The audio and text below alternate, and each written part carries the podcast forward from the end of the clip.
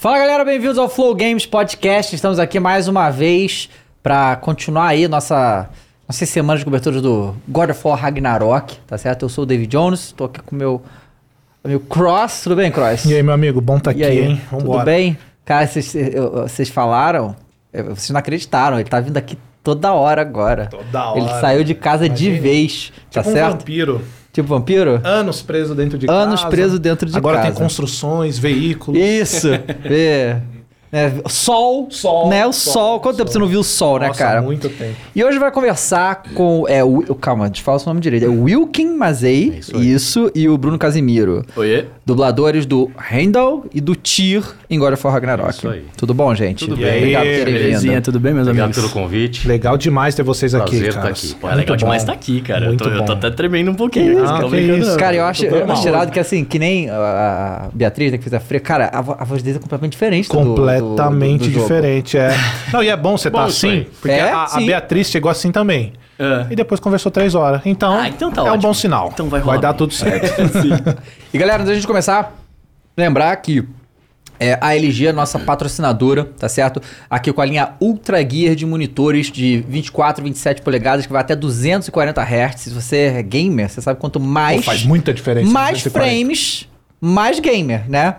Amanhã, amanhã sou Warzone, tá ligado? Opa! Hoje eu vou ficar ali, não dá nem pra. A diferença de 60 pra Pois 240 é. no Warzone, meu amigo, de é 30 muito... pra 60. Nossa. Já é uma coisa um absurda, absurdo. já é uma coisa absurda. Nossa. Então, entre no, no, no site, no link, o QR Code, tá? A LG quer ser a maior vendedora de monitores do mundo e tem um alto nível de qualidade em todos os seus produtos, tá certo? Não só em monitores, também fazem TV, fazem notebooks, tá? Que a gente sempre utiliza aqui também que são também notebooks de alta qualidade com seus monitores incríveis. Então já sabe, quer monitor gamer, linha Ultra Gear da LG, visitem os links e vão lá. Bora! E né, se você não tem, recomendo aí, tá bom?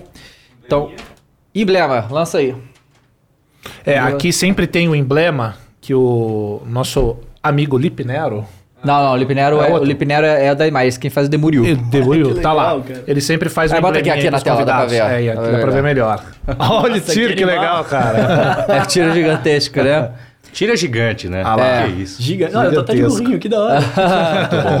E galera, pra resgatar isso aí, vai no link da descrição, tá bom? Vai ter que resolver ali o enigma. E aí você vai poder, né? É... Você desvendando o enigma, você vai poder resgatar na nossa plataforma, tá bom? E pra mandar mensagem também é na nossa plataforma, que são as que tem prioridade, o link tá aí também. Ou nosso Instagram, arroba FlowGamesTV, mande sua mensagem lá, ou no Superchat. Manda aí mensagem se você quiser, que no final a gente, né, vê isso aí. E eles fizeram perguntas a- pro pessoal do Instagram também. Ah, fizeram? Legal. Fizeram, e aí... É, depois manda Depois pra... a gente Pode mandar. Manda aí, Isso. manda aí. Tá bom? Show. Foi. Cara, vocês, vocês já tinham dublado o jogo antes?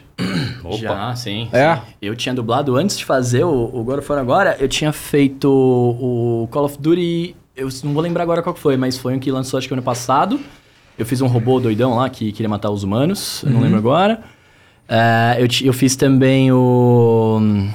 Aquele que tem os insetos lá, esqueci o nome agora desse jogo. Insetos? É, que você. Os humanos lutam contra um monte de inseto. Gears of War. Gears of War, isso. Eu fiz o Storm Hunter nesse aí, que dá pra você jogar com ele no, no Aham, gameplay e tal. É, e aí tinha feito coisas menores, né? Fi- Enfim, tem outros também que não lançaram ainda, enfim, mas já, já tinha feito bastante coisa. O Wigan já fez também, né? Já dublei, já dublei Ah. é, Tom Raider. Já fiz participação Tom Raider, Uncharted 4. Qual deles? O, o, Boa pergunta. o- Não sei 2000 dizer exatamente qual 2013, é, mas acho que é um, é um recente. ou- é, viu? tá. É um Ok. recente. Uncharted 4 fiz participação. É, o, o maior jogo que eu acho que eu tinha participado até o God of War agora foi o, o Assassin's Creed Valhalla. Valhalla. Que eu fiz o, o Rei Alfred. Rei Ah, Alfred, legal. muito bom. Rei Alfred, que ele é todo e Sim, mais, sim, né? sim. E mas é, várias coisas, né, que a gente faz. O Rainbow Six já fiz também.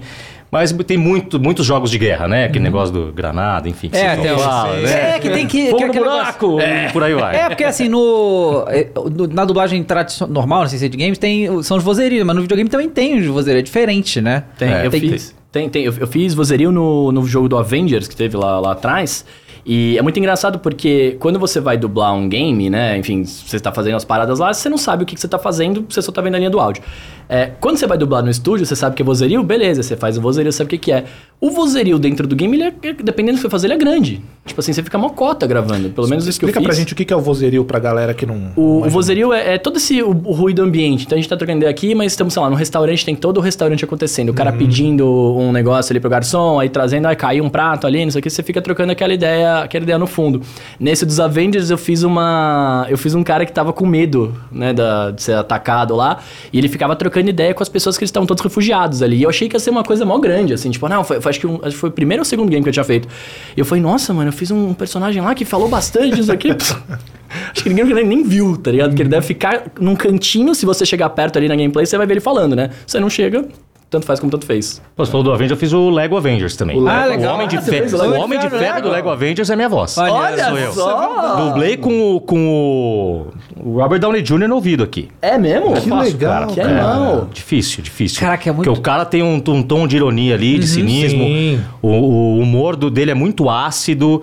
É difícil você, achar esse nível assim, dublando ali, né? Cara, olha é só, eu tô fácil. muito impressionado que você que faz a voz do tipo, que eu não tô conseguindo ver, eu não consigo escutar a voz do tipo. Porque assim, tem mó vozeirão, né? Eu acho que eu Pá. escuto um pouquinho mais. Nossa, eu escuto mais do, do é. Mas Acabou. isso, isso que você tá falando, posso falar? Eu, eu vi o, o resultado, né? Eu não cheguei na parte que ele aparecendo, mas eu vi, eu vi o resultado. Cara, é... Eu falei pra minha mina, eu falei assim, mano, esse aqui é o Will, que não parece ele, velho. é outro cara, é outra pessoa. Não deixaram eu colocar meu grave. Não, deixaram. Não, então, é, não a deixaram. o não Tito é uma voz deixaram. suave. Pois é, mas a, a, a, a linha era essa. Porque o original tinha essa abordagem, né? Então eu percebi depois, é, ouvindo o original, que ele tem uma voz suave e tem uma voz um pouco mais envelhecida. E, Ele tá cansado, E aí, né? quando, É pô, é um deus da guerra, então você. Aí você, pô, deus da guerra, peraí, então. Você achou que, né? Deixou. É. Vou pesar. que- Não, não, não, não, não. Não é assim. Você pode deixar uma voz mais, mais leve. E aí eu tive que trazer para um, um tom mais leve. Acho que até também para contrabalancear com, com o Kratos e, e- Mas a pegada era essa. Vindo da abordagem original, seguir original e fazer uma voz mais, mais leve mesmo. mais né? leve. É, e aí a gente trabalhou esse tom, né? Sempre, ó, não, tira, tá muito grave, tá muito pesado, tira e vem pro mais leve, até a gente achar o tom e seguir nessa linha. É. Mas trazendo o original mesmo. Até porque o Tio tá nesse tom mesmo de tranquilidade. Aham. Ele quer Tranquilo. ficar tranquilo, Sim. ele tá, ele tá cansado E de ele, batalha. ele tem esse negócio do, do bom, né? Sim. Até tava, tava, ouvi uma coisa legal que eu tava assistindo uns vídeos esses dias e tá. Pô, o Deus da Guerra, a função do Deus da Guerra é fazer com que ela não aconteça. Eu achei, pô, é, é isso mesmo, Ah. né? Você vai para que a guerra não aconteça. Então você tenha, tem uma bondade nele. Sim. Então vamos trazer uma leveza, né? Não tem nada de pesado, é uma leveza. E acho que É, foi, isso foi é um negócio linha. muito interessante, porque é, essa franquia já é uma franquia que existe há muito tempo. Vocês já, já jogaram o God of War? Algum? Eu joguei, eu joguei o, o último antes desse, 2018, né? que Isso, não vou lembrar aham. o nome. E tinha jogado, acho que no Play 2, né? Mas, puta, É. muito moleque, eu não E lembro. você já tinha jogado? Já joguei. O- Já joguei. Eu joguei os primeiros Aham. do Play 3. Sim. Porque eu, eu só né? tenho o Play 3. Eu não tenho ainda os, os mais Exato. atuais. É. É, aí... aí Mas o- eu joguei. E não joguei tudo, joguei umas partes, na verdade. Porque acontece que na, é esse que é o negócio, né? Na mitologia grega, que é de onde vem o Kratos, né? É, o deus da guerra, porque assim, é, originalmente lá na. Eles têm dois, né? A Atena e o Ares, né? Mas Isso, no é. God of War é mais o Ares. E depois vira o próprio Kratos. E é, são deuses de destruição, né? A Atena é mais estrategista, né? É, exato. Mas fica os dois brigando ali. Mas o Ares, depois o Kratos, são, é destruição, né? Eles estão ali. É, é a, a parada da guerra que tinha que ter guerra pra causar equilíbrio e tal, as coisas assim. Então eles causavam as guerras, né? E o Tyr é diferente, né? O Tyr queria acabar com as guerras, né? Então, assim, é pra, pra galera que acompanha, que joga todos os outros, você. você ah, mas realmente tinha essa expectativa. Tipo, vou encontrar o Tyr, ele vai ser boladão. Porque né, a gente tá acostumado. É o Deus da guerra, É Deus da guerra, contas. né? Mas você falou do timbre, e é muito interessante isso, porque, por exemplo, você falou que você teve que abaixar um pouco o tom. Tive. Por causa que já tem o deus da guerra mesmo desse, que é o Kratos. Que é o né? Ele vem Kratos. da mitologia grega, vem pra nórdica, só que ele continua sendo o deus da guerra. Uhum. Pô, quem sabe não tem um jogo do Tira aí como deus da Nossa. guerra, aí você pode... Imagina, imagina. aí ele vai tá- estar... Pode ser. né? Até para poder, até pra poder ter esses, esses é, contrapontos é, de momento talvez que ele esteja mais nervoso, mais Isso. boladão, né? Aí você poder também alcançar uma variação. É muito legal ter essa variação durante o jogo. Então, nos momentos. muita- Muitas vezes eu não sabia, né? Então, com- como é que ele tá agora? Que momento que é esse, né? Como o pessoal já comentou aqui várias vezes, a gente não trabalha com a imagem. Com a imagem. né? São poucas as vezes que a gente tem a oportunidade de dublar game com imagem. Uhum. Então, na maioria das vezes, a gente tem lá um texto, uma planilha com as, com as frases e, a- e o áudio. Então, é, muitas vezes você não sabe qual que é o momento dele. Então, o, o diretor muitas vezes tem essa, olha, é, agora ele está em tal momento, ele está ele tá tranquilo, cara. Você está muito nervoso, né? Então, você acha que ele está nervoso ali, mas não, você pode ficar mais sossegado. Tá? Uhum. Então ele vai trabalhando isso com você e você vai achando o tom correto é, para cena. Quando vocês vão dublar, vocês recebem só as falas. Vocês não têm um background do personagem, vocês não têm nada, não né? Tem. Informação sobre não, ele. É, é só as falas e só valeu. As, só as falas. E aí é papel do diretor trazer esse background, uhum. que muitas vezes ele tem, porque uhum. vem junto com, com as falas, muitas vezes nem, nem isso, né? Então. Uhum. É, o diretor mesmo precisa buscar saber que momento que é aquele o, do jogo. O diretor, ele, nesse projeto específico, ele, ele viu alguma imagem ou ele também não viu? Vocês sabem? Cara, eu não sei não te falar certeza, se ele viu alguma viu, é. coisa. Eu sei Mas que, ele assim, tinha mais, mais descrição do que era ali, tinha, né? Ele tinha sabe mais. O tempo Nossa, inteiro, com certeza. É, ele sabia mais. Até, até falar, é, já falaram aqui, né? Mas o tempo inteiro tava ele com a gente e o, e o gerente de projeto junto lá, que ele conhecia tudo, sabia tudo. Ah, é ia trocar alguma coisa no texto. Hum. Tipo, a gente, ah, puta, essa palavra aqui não, não tá cabendo para passar, sei lá, a fúria, do meu, o nojo do meu personagem, alguma coisa assim. Pode trocar para tal palavra? Ele, para só um minutinho. Daí ele mutava o microfone, ali você vira ele gesticulando sozinho. Ali você fala, mano, tá acontecendo, né? aí ele tava conversando com um cara no, no é Skype verdade. ali, uhum. E aí ele falava, ó, oh, pode fazer isso porque tá acontecendo tal e tal coisa. Ou às vezes, eu, eu sei lá, sem dar spoiler aqui, mas tá, tá rolando uma cena lá com o meu personagem, e eu falo, mano, onde que ele tá? Né? Em que lugar que ele tá? Ele, ah, peraí. Daí ele fala, ah, ó, tá em tal, tal lugar fazendo tal, tal coisa. Isso. Ah, então muda completamente é. o jeito que você vai falar. Né? Então, assim, com certeza eles lá tinham mais informações. Não sei se imagem, talvez pela grandeza do jogo, acho que eles não devem ter visto nada, né? Uhum. Mas a, a, história, o background todo, eu sei que isso eles É, e mesmo. uma coisa dos dois personagens de você específico, do seu pior, porque é, o que acontece? A Freya, o Kratos, o Atreus, o. A... Eles estavam no outro jogo, né? O próprio Brock e o Sindri. Então você uhum. sabia como é que eles eram.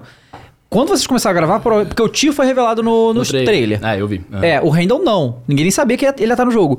É, mas quando vocês dublaram, vocês, vocês não sabiam nem como que era fisicamente o personagem. Não, não fazia ideia. Não, Tanto que quando eu vi não. a cena lá, eu falei, nossa, ele é assim, mano. Eu falei, é, olha, é. interessante, interessante a lata, o sprite dele ali. Né? Bem, bem bacana. É. Mas a gente vê zero. é... é se, o, que, o que você vê lá é o que o Wiki tá comentando. Você vê a linha de áudio, né? A wave ali bonitinha, você vê o seu texto e acabou. E valeu. Raras as vezes você vai dublar uma, uma a, a animação lá quando tem, mas isso é muito raro. O que a gente faz é. é se você dubla a, a, linha de áudio, e aí quando eu tenho que sincar alguma coisa, você sinca na linha de áudio. Tem alguns tipos de arquivos diferentes, né, no game. Tem. É, não sei se já, se já falaram, mas se eu estiver repetindo, me desculpa. Mas tem o, o voiceover, tem o, o, um outro que você pode passar até 30%, dependendo do tamanho, e tem um que você, é, e tem um que você tem que sincar perfeitamente. Aí se o cara faz um. E, e fala alguma coisa, gagueja, você tem que fazer junto. E, e, gaguejar junto, saca? Que aí esse é o nosso sync. É o né? sound sync. É o sound sync, né? exato. O sound sync, tem o. É, STC, aí você vai saber melhor que eu que você, STC, você é. Tem porcentagens que, que você pode passar uma certa porcentagem.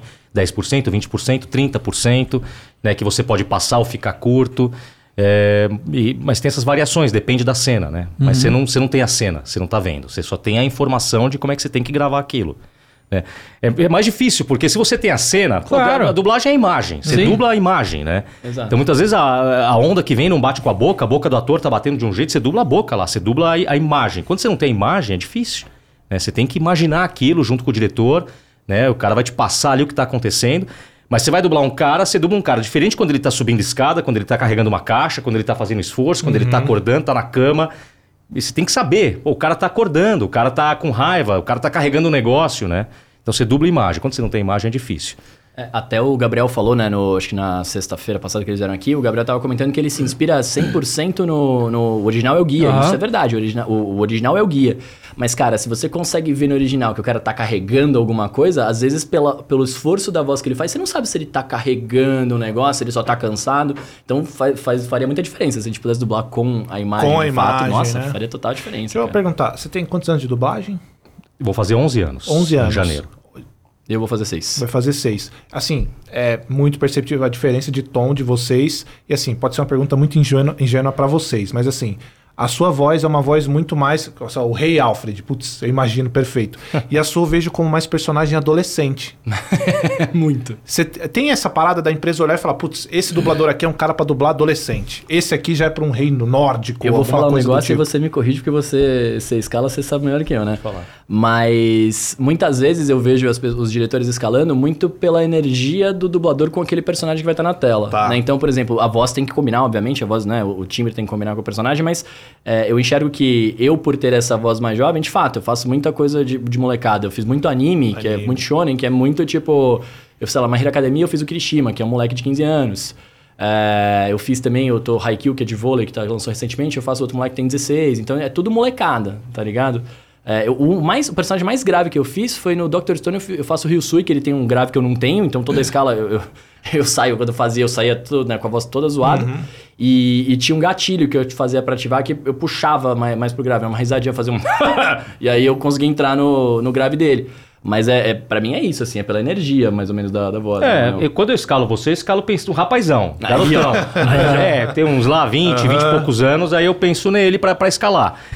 É, nem sempre é a, a- a voz original, né? Então é, é engraçado porque é, comecei a escalar esse ano, então você começa a falar, não, vamos fazer um match voice. Então eu preciso de alguém com essa voz muito parecida com a voz do original. Né? É, isso, é, isso é legal é quando você tem um ator muito famoso, aí você. Mas quando num- em outras produções, você vai muito pela imagem. Né? Então já, já vi casos de a imagem, a menina tem uma imagem, mas a voz original dela não condiz com a imagem dela. Então você escala alguém que condiz com a imagem original e Caramba. combina melhor. Isso pode acontecer doideira. também. É. Não, eu acho que faz muito, assim, porque assim, eu. eu a- a- talvez, hoje em dia, a coisa tá muito melhor e a dublagem é, tá muito profissional, né? Mas assim, originalmente, assim, pelo que eu me lembro quando eu era criança, a Disney, né, aqui no, no Brasil, na verdade no mundo inteiro, né? Era um, nível de qualidade dos clássicos dela até hoje absurdo, né? E eu achava isso deles, que eles pegavam é, isso que você falou, não necessariamente parecido com a voz original, mas que combinasse com aquele personagem. Exatamente, né? E exatamente. porque, cara, assim, é porque a gente vive falando isso aqui, é que a gente acha que a dublagem é muito melhor que a americana. Eu acho que assim, não dá nem pra comparar, nem pra começar a comparar. Eles melhoraram nos últimos anos, mas pelo amor de Deus. Tipo, desenho animado principalmente, né? É. Eu, eu lembro que eu assisti a vida inteira Liga da Justiça, X-Men, não sei o quê. Cara, quando eu vi na, na voz original, meu, meu Deus do céu, nem Você é- dava. Você você é É um fãzão de Dragon é. Ball, não é? Sim. Porra, você vê o Vegeta gringo e Não, não, não. Americano não dá. É, não dá. Não, eu não consigo. Ani- Anime. Fala, tipo assim, mano, cara, eu assisto anime japonês, sabe qual é? E eu acho que eles mandam muito bem lá e Sim, tal. sim. Mas americano fazendo anime é, é, Não dá, é não meio dá, vergonhoso, não assim, dá. na verdade. né? É, Porque- não dá, e, e, assim, desde lá de, do, aqui no Brasil, Cavaleiro Zodíaco e o Hakusho. Vergonhoso? É tão vergonhoso. ruim É, assim? É, é, constrangedor. Caraca, Sério. É, juro você, que né? Aham. É, o, lá o Yu Yu Hakusho, o Cavaleiro Zodíaco, o próprio Dragon Ball original, já, quando há 30 anos era dublado aqui, uma coisa perfeito, sabe? Então assim, a gente sempre teve essa escola aqui, né, cara? Você... A dublagem brasileira é boa faz muito É tempo, boa. né? Sempre foi boa, né, cara? É boa, cara, eu acho, porque é todo mundo muito exigente, saca? É, pelo menos nos lugares que eu trabalho. Claro, você tem produtos e produtos e tal, mas todo mundo te exige muito. A gente se preocupa é, se a boca vai abrir ou fechar pra você ver que sílaba você vai falar no final da palavra, saca? Eu não vejo essa preocupação em muitos outros lugares, né, do, do mundo, assim. Você vê a dublagem, puta, sei lá, não quero, longe de querer falar mal de colegas, assim, mas você pega a dublagem mexicana lá, por exemplo, cara, é, eu dublei uma série, uma série turca, Vou falar, cara, BR é foda. Mas Não, é Brasil foda. é zica. É isso. Eu dublei uma série turca que alguns episódios a gente teve que dublar do espanhol. E nossa, cara, nada batia, assim. O cara começava muito a ensinar muito depois, você fala, velho, como é que eu vou encaixar essa frase? Aí você, e eu- o que eu fazia muitas vezes era, eu passava co- com som pra ver como é que o cara tava, né, na energia que ele tava, tirava o fone e gravava no mudo. Porque pra mim era muito melhor eu ficar só olhando a boquinha do que eu ficar com um cara falando aqui nada a ver com, com a cena e eu ficar perdidaço, saca? Então sim, eu acho que tem isso, né? A gente é muita gente. Esse cara aqui é muita gente, inclusive. Não, e eu, Você eu acho que o diretor também, brasileiro. né? é, eu dirijo dublagem Tá. também. Eu, eu acho que o brasileiro é muito criativo também. Então a, a gente brinca muito. Se você tem essa oportunidade de colocar gíria, de colocar expressão, eu acho aí que o brasileiro tem essa estúdio, né, energia também. criativa, né? Sim. A gente não é muito preso. Eu acho que isso sempre contribuiu, né? Você pega as dublagens mais antigas também, né? Você. Poxa, aqueles clássicos de Volta para o Futuro. Você, você, meu, você sempre percebe né, essa criatividade do, do ator brasileiro em dublagem. Assim. Então isso é, muito legal. E assim, é, o, a gente dubla muito anime aqui, né? Agora tá até dublando mais, né? Tem stream, então tá rolando. É que eu, eu sou, sou doente de anime, né? Adoro. É, esse Eu também gosto É, muito. eu gosto muito. E- mas eu, eu, não, eu não consigo esperar, eu vejo tudo em japonês, né? Justo. É, e aí, assim, eu amo Dragon Ball, né? E aí eu vou. Na verdade, eu voltei a ver anime depois de um tempo com Dragon Ball Super, né? E eu, mas tudo em japonês. Vocês foram dublar outro dia, né? O Dragon Sim, Ball sim, Super. sim.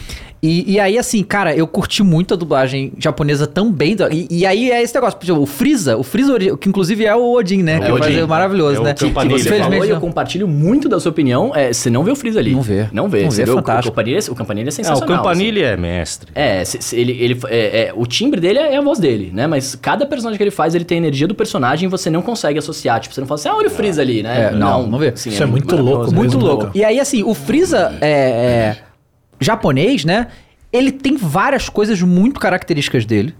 A risada do Freeza japonês é muito característica, mas a voz dele é completamente diferente do Campanile. Tipo, completamente diferente. E o. Freeza é- brasileiro é foda também. É. Mesma coisa, o próprio Goku e o Gohan, eles são dublados por mulheres no Japão, né? Se eu não me engano, no Japão a- a- é a mesma dubladora ainda, né? A Seiyu dela do É, do é, e ela tem faz- 80 anos, ela faz isso- tudo. isso- Campanha isso. de, de lá, ela tá fazendo. E né? aqui não, cada, cada um é um, é- é um ator diferente e a voz é completamente diferente, mas combina demais com os personagens, né? Então, e eu, eu acho que no anime é talvez seja que a gente vê mais a- a- adaptações assim, porque tem as coisas culturais também, né? Porque os japoneses eles berram muito no- nos animes, né? e a gente vê nas dublagens brasileiras que isso é. Dá, a gente dá uma segurada aqui, né? Porque não é da nossa cultura isso aí. Justamente, eu conheço muita gente, inclusive Cross, que essa porra da gritaria incomoda um pouco, tá ligado? Pra Me gente que barra é, um que é pouco, aqui, né? confesso. Me barra um pouco. E a gente a- adapta pras coisas aqui, né? E fica bom demais, né? É, porque não é só dublar, né? A gente também localiza a parada, que é o que o Wilkie tava falando. Você, pô, você começa a dublar, aí você, pô, você pode fazer- falar uma palavra, fazer, trazer um termo pra cá que vai fazer muito mais sentido você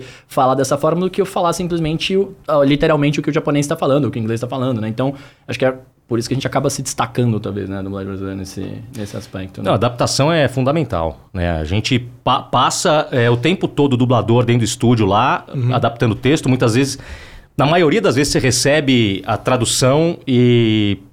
Poxa, a adaptação é diferente, né? Você tem que trazer realmente as expressões, coisas que... Como é que a gente falaria no dia a dia? E nem sempre tá ali no texto, né? Como é Claro. que a gente vai... Então você passa o tempo inteiro, o dublador ali tem que mexer no texto toda hora, vai adaptando tudo e tal. Sim, claro, isso é muito louco, tipo, pra, que ele comentou agora. Pra mim, o idioma japonês me barra um pouco por causa dessa gritaria e tal. É uma, e é pra ser assim, tá tudo certo, é a cultura de cada um. Mas pra vocês especificamente, eu até comentei, acho que com a Beatriz. Cara, me parece, me parece que, por exemplo, anime. O personagem na dublagem, ori- sei lá, na língua japonesa original, o Mayoshino, ele fica meia hora falando, só que na real ele falou, oi. Como é que é isso pra vocês? Porque tem uma diferença muito grande de, de, de- obviamente, de linguagem, de adaptação. Como é que você pega do japonês, traz pro, pro BR, deixa... É isso que você falou, né? É tem jeito, loucura. tem, tem muita coisa. Ele, é, é, o cara, pra falar um por favor a conta, a frase é imensa. É, então. né? Então, você, como- é que eu vou fazer isso daqui? O, que, que, eu- o que, que eu vou colocar? Então você passa ali pensando em coisas que poderiam combinar com a cena, por isso que pô, a imagem é importante, você está vendo a cena, o que, que você pode adaptar, o que, que você pode colocar de texto, né? Como é que eu vou preencher? Pô, tem o, o coreano, né? Que toda hora termina com oh. Eles Como é cantam você- muito, né? Como é que você faz? Muito. É verdade. O que, que você põe de coisa ali? Você precisa colocar a sílaba, colocar alguma coisa, né? E aí entra a Então, liberdade que o estúdio dá pra Você vocês tem também, que ter, né? você tem que o cliente, o estúdio, né? Você tem que o diretor artístico de dublagem ali, ele tem que ter essa liberdade junto com o dublador ali de adaptar o texto, de colocar coisa, né? De colocar frase. A, a- a- a importância do diretor ali Uhum. no estúdio fazendo isso, né? O diretor tem essa função também junto com o dublador. Tem muito dublador que faz, tem muito dublador que não faz. Mas o diretor tem que estar lá adaptando o texto, checando para ver se deu liga aquilo que, bom, mudei aqui, mas será que deu liga na resposta, no que o outro falou na sequência? Você tem que estar sempre de olho, ouvindo o que foi gravado, mudando para o próximo, pô, isso aqui o cara não gravou ainda, eu vou mudar para o próximo. Sempre de olho ali para não ficar, para não ficar uma coisa desencontrada. Mas é tem sua. uma, assim, é, a gente- existe, porque é o cliente que manda, né? Ele manda o, o bagulho e tal. Tem os clientes que é mais assim, irmão, dubla aí, faz o que vocês estão afim, só que fique bom. Mas tem, então, mas tem cliente que chega e fala, esse personagem vai, tem que ser pronunciado assim. Tem, também. Tem essas Tem, coisas tem assim. tudo, tem. E, e aí varia do cliente, é meio, meio Tem. aleatório, depende do que Tem o o cliente cara mais tem. de boa, que o cara fala, não, meu, ó, dubla aí, é, é isso, o budget é esse, faz ficar bacana e tem que ser demais e é isso, tá? A liberdade tá na sua mão e não quero gastar muito mais que isso não. Tem cliente que fala, ó, tem que ser, meu, perfeito na onda ali, a travinha, a respiração, tem que isso é um ser problemaço, exatamente igual ali. De todos os idiomas que nós vamos dublar, tem que ter tudo a mesma ondinha que nem... Aí é um, putz, é mais difícil, né? Tem que ser os nomes, a, pronúncia é exatamente essa aqui, né? Então tem que ser essa pronúncia e todo mundo tem que falar aquela pronúncia E quem não consegue tem que se virar pra falar aquela O Ragnarok deve pronúncia. ter isso, né? Porque tem muito, muito nome ali que... Tem, tem, não, tem. a direção era isso, né? Ó, esse nome é assim. Putz, como é que é? Não, não pronuncia o D, pronuncia o G. Uhum. É, não é fácil. E acertar a pronúncia de todo mundo, porque você fala uma coisa, você fala é, Heindel, Heindel, Heindel. e o outro tem que falar Heindel na sequência. Uhum. Você fala Heindel, o outro fala Heindel. Isso, exato. Você, o cara que tá jogando fala, opa, É, peraí. quem é, né? É, Exato. alguma coisa tá errada, né? Pois então é. tem que ter como se estivesse tendo aquela conversa real ali naquele momento. Né? Pois é. Então tem E que já tem- chegou alguma coisa pra você nesse sentido aí? Que o cara, tipo, o cliente chegou, ó, eu quero assim, assim, você falou, hum, cara, pra mim não dá desse jeito. Eu não faço uma desse história jeito. Eu tenho uma história. Uma eu trabalhei história? com produção de dublagem, Aham. né? É, O que, que é a bastante. produção do Brasil? É tipo que o, o que a gente teve aqui no, no God of War, tipo, gerenciando o projeto. Então, Ah, tem tá. o diretor, tem todo o elenco e tal, e eu tava lá por trás, o diretor escalava a galera, eu marcava com as pessoas, eu falava com o cliente, fazia todo esse contato, né? É, teve uma produção, cara, de um anime, é, eu não sei nem se eu posso falar o nome do anime, eu não- eu vou falar Não, pra não não, não dar ruim, mas é, a gente gravou um anime que era de época e a gente chamou uma fruta lá de morango. Aham. Na tradução, e Tá. era uma framboesa. Tá. Só que na região que, que existia essa fruta, é, na região que eles estavam passando ali, não existia framboesa. Existia morango, então a gente chamou de morango. E aí o cliente questionou, falando que era framboesa, a gente explicou pra ele isso. Cara, eles só desenharam esse trecho do anime e puseram morango. Caramba! Eles mudaram Juro o por anime. Deus, juro por Deus. Caraca, loucura. Porque, porque tipo, eles entenderam que tava errado, fizeram lá na hora, não sabiam, e a gente bateu o pé, porque, cara, tem uma coisa que você, quando você vai trocar essas ideias de termos, etc., você tem que saber até onde você pode conversar e até onde você, tipo, tem que ceder, porque quem, quem manda no produto é o cliente e acabou, né? É, mas lá onde eu tava trabalhando, a gente prezava muito pela qualidade da parada. E chegou uma hora que a gente, a gente gravou como morango, veio como retake, não sei o quê.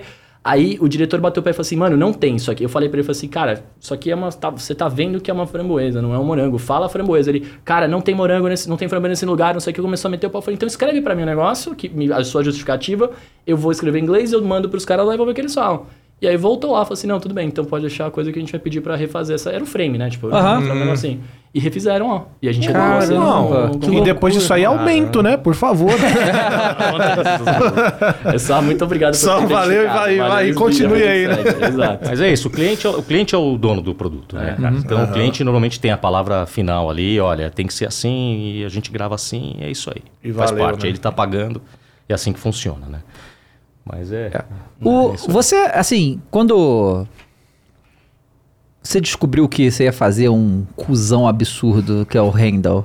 No, e é, é Handel que fala. Eu, eu falo Heindel, cara. Fala- Eu sempre falei Handel também, mas eu acho que É. ficou Handel, hein- Bom, a Eu gente já não serviria agora. pra dublar, que eu ia Não. falar o nome, você Ah, é outro e vai... É. Não ia dar liga. Não ia dar liga. É, é porque isso vai outra coisa também, né? Que é assim, é, isso é uma coisa com videogame, né? Essas franquias de videogame existem há muito tempo. Aí tem um exemplo, Mortal Kombat, por exemplo. Mortal Kombat eu acho que fez 30, 30 ou 25 anos esse ano. E a vida inteira existe aqui no Brasil Mortal Kombat. Só que não tinha dublagem. Não tinha nem fala, na verdade. E os brasileiros chamam os personagens do Mortal Kombat de um jeito, né? Então quando o cara vai trazer pra aqui, e no Mortal Kombat 11 isso foi muito bem feito, o Ju- Junanet, que é o, foi o diretor de dublagem, ele, ele foi buscar na internet pra escutar como que os brasileiros falavam certos nomes, porque são todos nomes em inglês, né? Faz sentido. Só que, por exemplo, o Scorpion, né? é, ele é japonês, né? E o nome dele é Scorpion, né? Então, assim, cara, né? E aí o brasileiro fala normalmente Scorpion, né? Mas no- em original é Scorpion, né? Nenhum brasileiro fala assim. Mas com o Sub-Zero, então faz Sub-Zero, bicho. Ia ser estranho, né? Mostrar o Sub-Zero, né? Que, que é o nome dele. Selena. É, Milena, Milena. Milena, Milena e acabou. Então, essas são umas coisas que isso aí é. que, às vezes o cliente fala, não, irmão, você vai falar aí o, o É, negócio ou. se no, no jogo do Avengers lá, ou do, acho que não, do Homem-Aranha de O Play Avenger, 4. que, é o Avenger de, esse último que saiu, você- o- É, o- é. o- ele fez. Aham. Foi esse que você falou da... da, Da- da- vozeria. da- sim, Aham. sim, é. Ah, eu não sei se foi nesse ou se foi no, no Homem-Aranha, pro Spider-Man, né, pro, pro Play 4, que tinha que padronizar os nomes. Foi Homem-Aranha. Então, vira Spider-Man. É. né? Todo, a, a gente fala, falava Homem-Aranha ou Spider-Man, mas o correto pra se falar nesse game era Spider-Man. Sim. Virou o nome mundial da, da série. Todo mundo tinha que falar. Aí entra, são casos diferentes, né? Nesse caso, no meu caso, eu falei do, da coisa, eles entenderam e mudaram. Nesse caso, não. Não importa como você fala no teu país. É, e sabe por que É, isso aí? nome Porque não. o, o. No Brasil, quer dizer, a indústria de games, ela não traduz o nome do jogo para o Brasil. Então o nome do jogo é Spider-Man PlayStation 4. É, só que eu, eu, eu achei estranho, né? Eu até fa- eu, eu, eu acho que o diretor de dublagem falou que foi pedido do, do cliente, né? Sim, de botar sim. o nome de tudo em inglês. Mas assim, né, todo mundo chama aqui de Homem-Aranha. É um personagem que existe há cinquenta e tantos anos, todo mundo chama. Existe. Exato. E, e o personagem existe no Brasil fora do, do jogo. Tem os quadrinhos, tem os claro. filmes. E, e no próprio filme é Homem-Aranha. É, é Homem-Aranha, né? exato. Então, é, não, uma coisa meio. Meio, meio, meio louca. Mas, achei ficou, bom, Spider-Man. cara, porque eu acho que Spider-Man, com essa globalização que a gente tem, tá também bem na, na boca da galera. Tá, que não nem como Superman, né? Que nem claro. Superman É, também, que é. ficou Superman agora, né? É, o Batman sempre foi Batman, né? Sim. Curioso, né? Então, mas, É mas porque homem morcego É, não vai dar. né? Não ia caber na boca também. É. Batman é muito curtinho pra Sim. homem morcego. É. Mas olha que louco, você falou Spider-Man, né? A gente fala Spider-Man, Sp- Spider-Man, mas é. a, pronúncia correta é Spider-Man. É, Spider, exato. No, no, no I, Spider. Spy, né? Tipo, como se eu tivesse um acentinho lá, então fica Spider-Man. O brasileiro falaria Spider-Man. Spider-Man. Aham. Não, É, Iron. Man também tem um negócio. É Iron, Iron. Man. Iron. Iron, É Iron Man. Iron Man. Iron. É. É, E aí, pra falar isso, né? É. Tipo, no, pô, você tá lá no meio do diálogo, não sei o que, ah, ah, you are Iron. Man. Iron Man. Não, você enrola tudo, né? É complicado. Complicado mesmo, complicado. imagino. Fala pra gente como é que foi vocês serem chamados pro God of War. Como é que foi esse processo? Contato e tal. Não, comigo aconteceu. é, o, o nosso diretor entrou em contato, é, também não falando nada, né? Porque essa questão de game é uma confidencialidade sempre muito grande. É porque vaza tudo. Nem, vaza nem, tudo nem adianta isso aí, fácil. porque vaza É, tudo. va- é, pois é. Mesmo o assim, já- Cara, o jogo antes de sair já tinha inteiro no YouTube. Nem Em tinha saído. 4K. Cara, lanç- lançou o jogo, lançou o jogo, 20 minutos depois já tinha uma gameplay de quase 7 horas. Aham. Do, com, com um monte de cena. Eu falei, mano, Welcome to como, né? YouTube. É, isso Como que pode? Mas é isso, olha, tem um teste pra você de um jogo muito grande, um personagem grande. E, e aí, assim, foi conversado, eu fiz o teste, né? Participei do teste, mas eu não tinha noção do que, que seria, né? É, como eu falei, eu cheguei a jogar God of War, mas eu nunca, assim, também realmente entrei no mundo e tudo mais. Então, Não, mas ele te falou que era? Um pouco. Hã? quando você foi gravar o teste, ele falou o que que era? Ai, não lembro se ele falou, acho que não. Pra mim ele não. falou, pra mim ele fez um puta suspense. Não lembro, mas, mas aí quando eu recebi o material pra gravar, pra ver, aí eu comecei a suspeitar. Mas mesmo assim, eu não conhecia o TIR. Uhum. Então eu não sabia da- da- do tamanho que seria o negócio, né? Sim. Que realmente tomou uma, uma proporção muito maior do que eu imaginava. É porque, desculpa, não perde o raciocínio. Não. O Tyr, pra galera que já tá muito na mitologia nórdica, só que a galera que vem do God of War em específico também tava nessa. grego, o não é, sabe, o grego, né? não É. tem muita. É. Mas o TIR, o TIR chegou a ser citado no jogo passado, Sim, no 2018. É, né? na verdade, é, eu, eu até brinco falando que pra mim o nome God of War 2018 é por causa do Tyr, não por causa Ah. do Kratos, sabe? Porque ele. Tudo que você faz lá foi o caminho que o Tyr Sim. construiu. E a mitologia sabe? é dele, né? E a mitologia dele. Então, assim, você vai no templo do Tyr, você segue os caminhos dele, você vai. Porque ele, ele, é, estava morto, né? A gente já sabe que ele estava morto. Então, você vai seguindo as coisas que ele deixou, porque pra enfrentar o Odin, né? A parada é essa, né? E então você, você segue todo o caminho do Tyr no primeiro jogo. Entendi, entendi. É. Mas foi, foi isso. Aí depois que, que começamos, ó, você, putz, você ganhou o teste, muito legal, começamos a gravar e comecei a entender que o negócio era, era grande. Ia tomar uma proporção muito grande. Mas só depois que saiu, né? Eu, eu nunca consegui, não, não imaginei que seria isso. Aí depois que saiu que o negócio. Pô, realmente o Tyr é um personagem grande num jogo que eu já sabia que era, tinha uma base enorme de fãs e tudo mais, né? Mas Maneiro, comigo foi legal. assim que aconteceu, muito legal. Pô, Cara, que engraçado. Comigo, mano, eu, eu sou um cara meio ansioso, né? É. Então, assim, é... eu, quando, quando o diretor me ligou pra falar, né? Tipo assim, falou assim, ó, mano, vai, vai, vai rolar um teste e tal. Quando ele me ligou, eu já achei muito estranho, porque normalmente eles não ligam, né? Quando é uma coisa normal, assim, tipo, vocês não ligam pra pessoa. Você marca uma escala, ou você fala, ó, tem um teste aqui, não sei o que, vem aqui.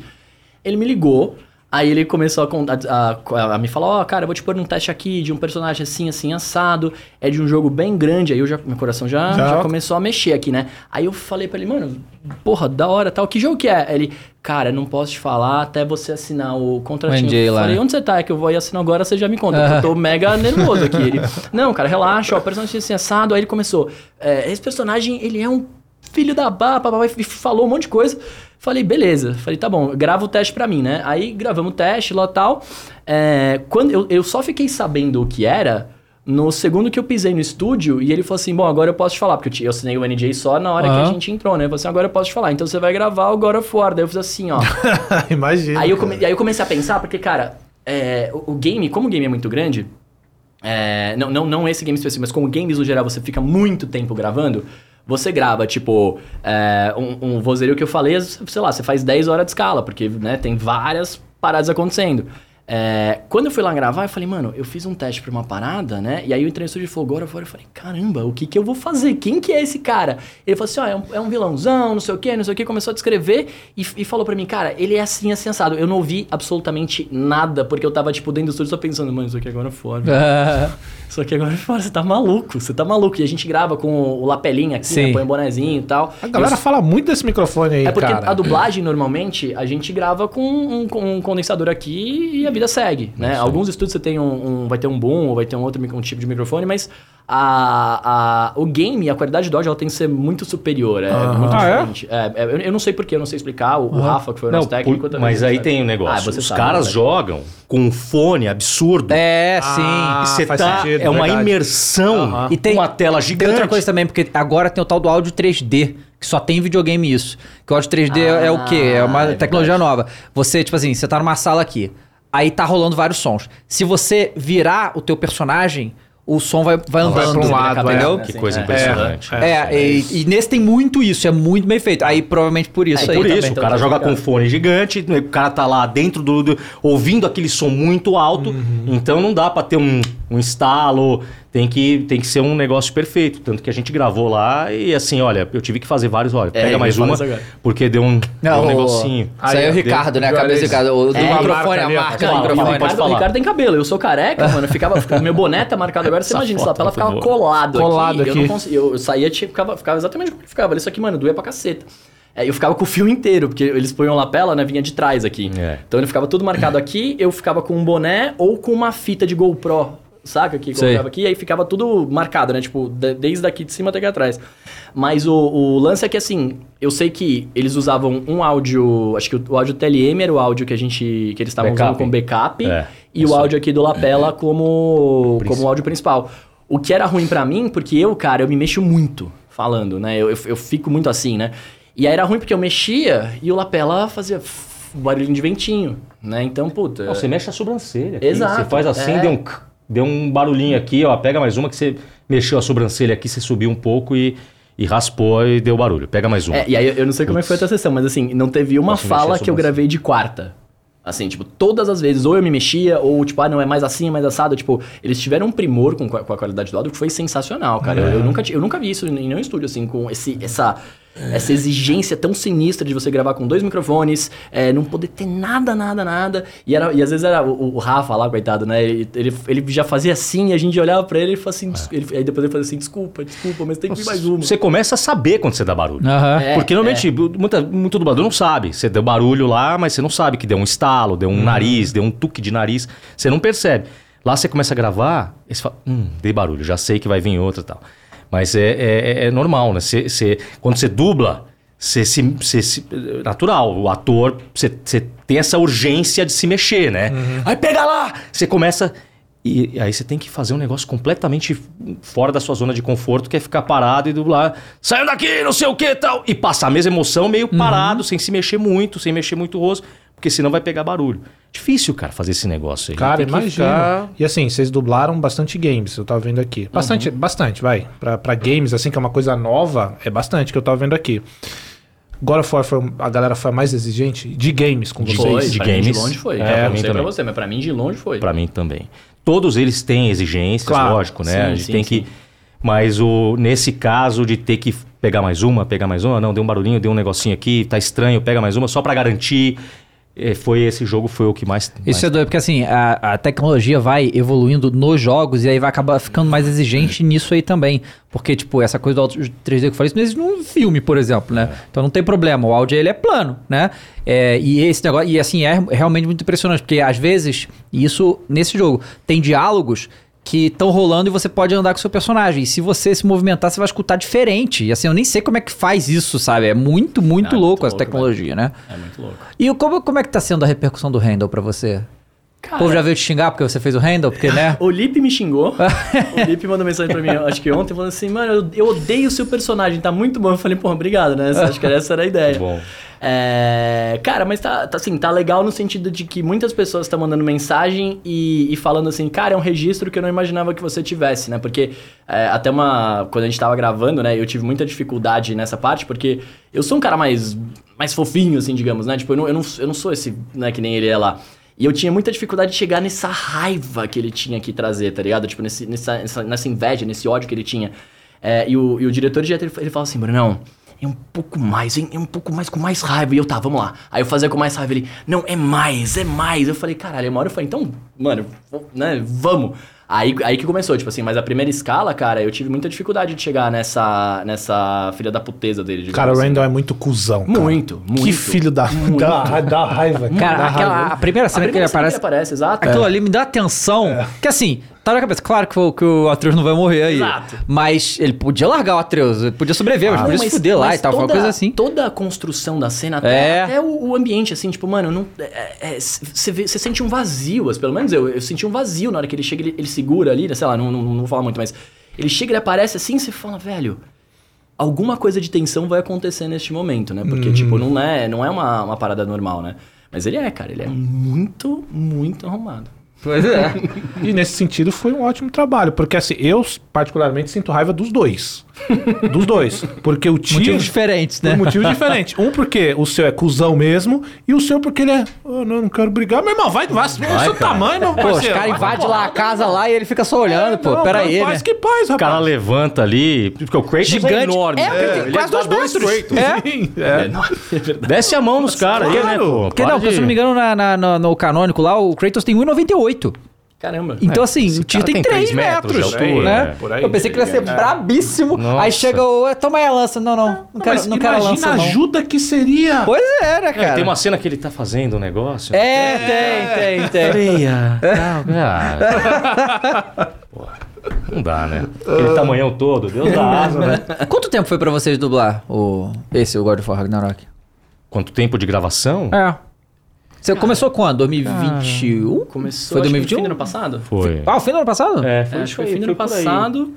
Aí eu não, eu não sei pra você, mas. Quatro, cinco sessões, talvez. É, todo, todo batch que vinha, eu tinha acho que uma horinha uma hora e meia, Uhum. mais ou menos, né? Eu não, não lembro quantos batches foram, mas acho que no total deve estar dando umas 7, 8 horas. É, o meu deve ter sido por aí também. É. Eu tava imaginando de seis a oito horas. É, acho que por aí. Isso aí já é mais do que, sei lá, um protagonista de um filme? Não. Não, né? Um protagonista de um filme mais. Que é o filme inteiro, né? Claro. Não, é que- é que depende, cara, porque assim, game, cara, é, como é tudo muito extenso e, e hoje em dia você tem diálogos em vários momentos, né? Com um monte de coisa acontecendo, às vezes um prota de um game você vai gravar o quê? 100 horas? Caramba. Caraca, velho.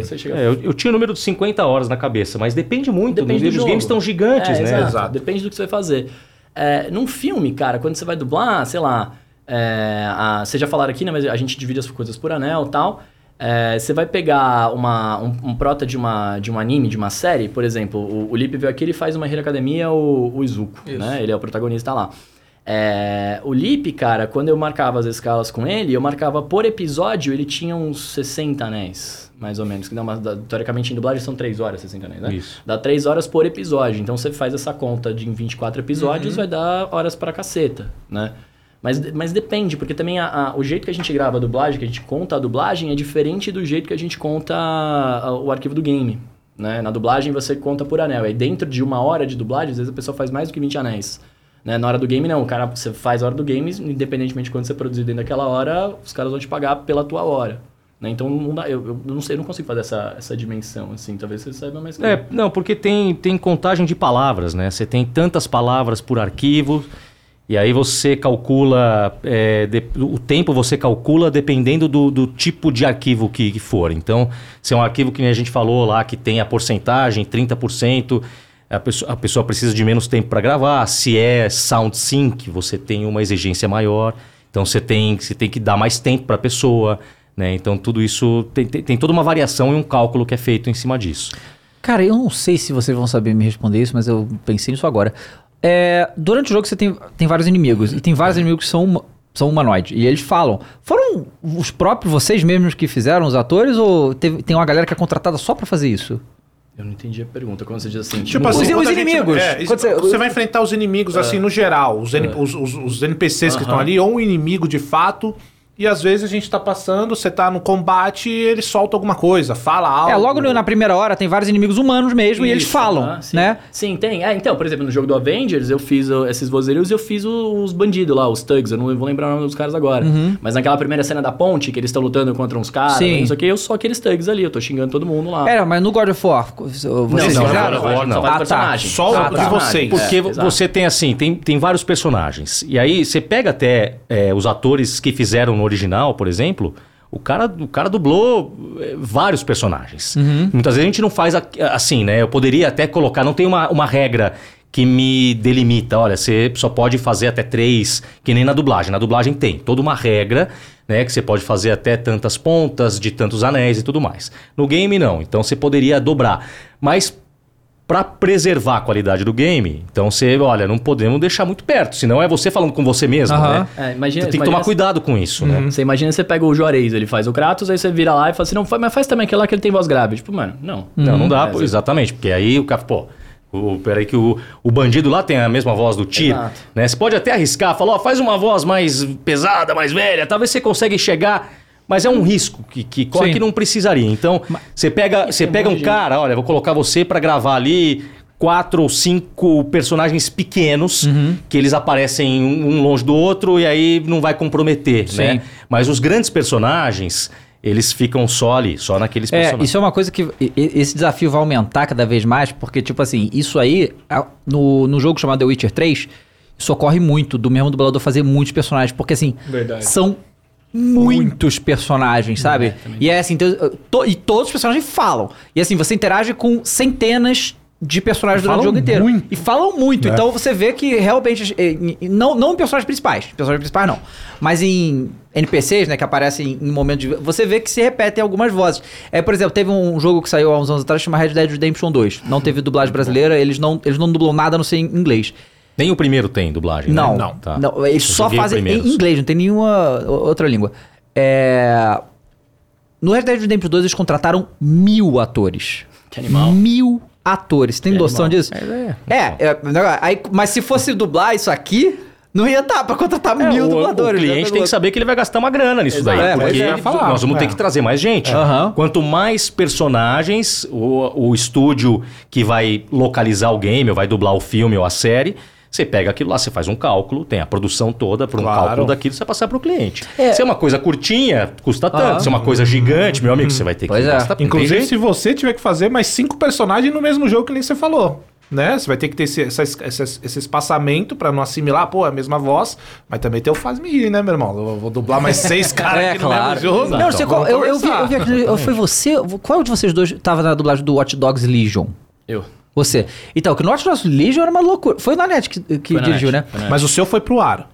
Como assim? Foi pro ar, foi pro jogo. Foi, porque foi, a Beatriz falou que fez e não foi, não. Não mané. foi? Foi Ah, pro não, não espaço. Não, então, dela. porque o Watch Dogs. e olha que coisa louca como é que videogame é, as adaptações. Porque o Watch Dogs Legion ele é um jogo que ele propõe que qualquer personagem que você encontra no jogo ele pode ser jogável. Então, se você. Ah, é, se você pega esse, esse personagem, ele tem que falar. E, e tá, tá dublado em português. Tá dublado em tudo quanto é língua. E tá dublado em português.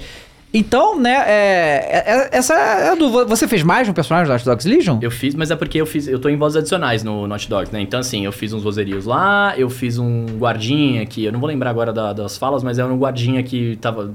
Eu acho, eu não joguei, né? Então eu acho que eles deviam estar em alguma fila, alguma fila de alguma coisa. Um guardinha que é lá é, batendo nos caras, xingando os caras Tem, tem nessa muito fila isso. e tal.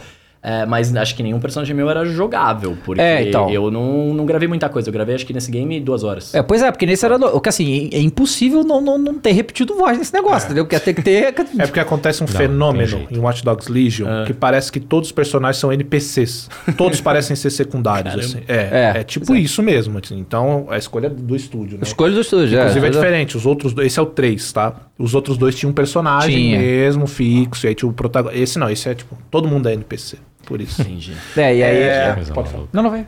Não, é. Caras, assim, a gente tá vendo os dubladores hoje ganhando muita visibilidade. Eu até comentei com o Milton, com o Gabriel, com a Beatriz. E nessa transição, né, de, de mídia social e tal, eles estão crescendo merecidamente, né? Como a Legal. gente sempre comenta, os games, os games.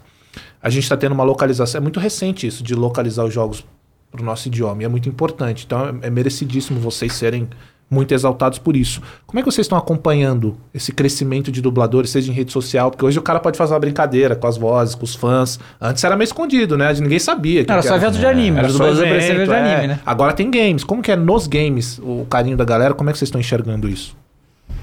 Ah, cara, eu acho que é, cada, cada profissional ele vai construir a sua, a sua rede, né? A sua, a sua base ali de, de, de pessoas que seguem da, da forma que tem que seguir, né? É, comigo, assim, eu não sou um cara grande na, nem na dublagem, nem nas redes sociais. Acho que o meu perfil maior tem é o TikTok, eu tô com 150 mil lá mais ou menos, mas também. não, mas é que, o TikTok. Não, mas o TikTok, cara, você vê, você chacoalha ali o TikTok É, cinco, não, cinco, sim, seis perfis sim, de um milhão. sim, né? sim, então, assim, é, é outra pira. É, mas eu, eu, de todos os trabalhos que eu fiz, inclusive os games, tudo, tudo assim, desde o começo até as novelas turcas, eu, eu não sei como é que os caras descobrem isso, é uma coisa que eu não divulgo e a galera, a galera descobre. Mas por que você não divulga? É. Ah, não, porque eu, eu, eu acho que assim, a dublagem, cara, aí vai entrar numa pira, não sei se você tem essa pira, aí você, você me, me complementa aqui, vamos Ok. ver. Eu acho que a dublagem, cara, é, brasileira principalmente, né? Ela, ela cresce muito, ela, ela traz essa, essa fama pras pessoas, enfim, dentro de games e dentro de animes. Tá. né? O resto das coisas, assim, tipo, a galera gosta, a galera assiste, mas, tipo, você não é famoso porque você dublou alguma coisa. As pessoas te confundem com o seu personagem, acham que você é parecido com o seu personagem, e aí elas vão atrás de você porque querem o áudio, porque querem, né, tá, ser amigo do personagem, aquela coisa toda. E querendo ou não, o, o anime, pra mim, principalmente, que eu, sou, eu gosto pra caceta, é, é uma coisa que movimentou muito. Eu conheci a dublagem por conta disso, assim. Eu tava, quando tava na escola, o Diego Marques estudava na minha escola, que ele era o Trunks criança do Dragon Ball. Então, assim, eu, eu descobri por causa disso, porque eu via Dragon Ball, que animal, ah, esse menino dubla, quem que é esse menino, o que, que é isso tal. Eu descobri por causa disso. E, e eu vi acontecer, assim, da, da minha época de moleque pra, pra minha época de adulto, teve o ano de ouro lá dos animes, que muita coisa era dublada no Animax, etc. Você tinha ah, muita gente dublando e essa galera se destacava bastante. Eu, eu pelo menos, não conhecia as pessoas que dublavam, que dublavam a série X, a série Y, né? Eu conhecia mais a galera do anime.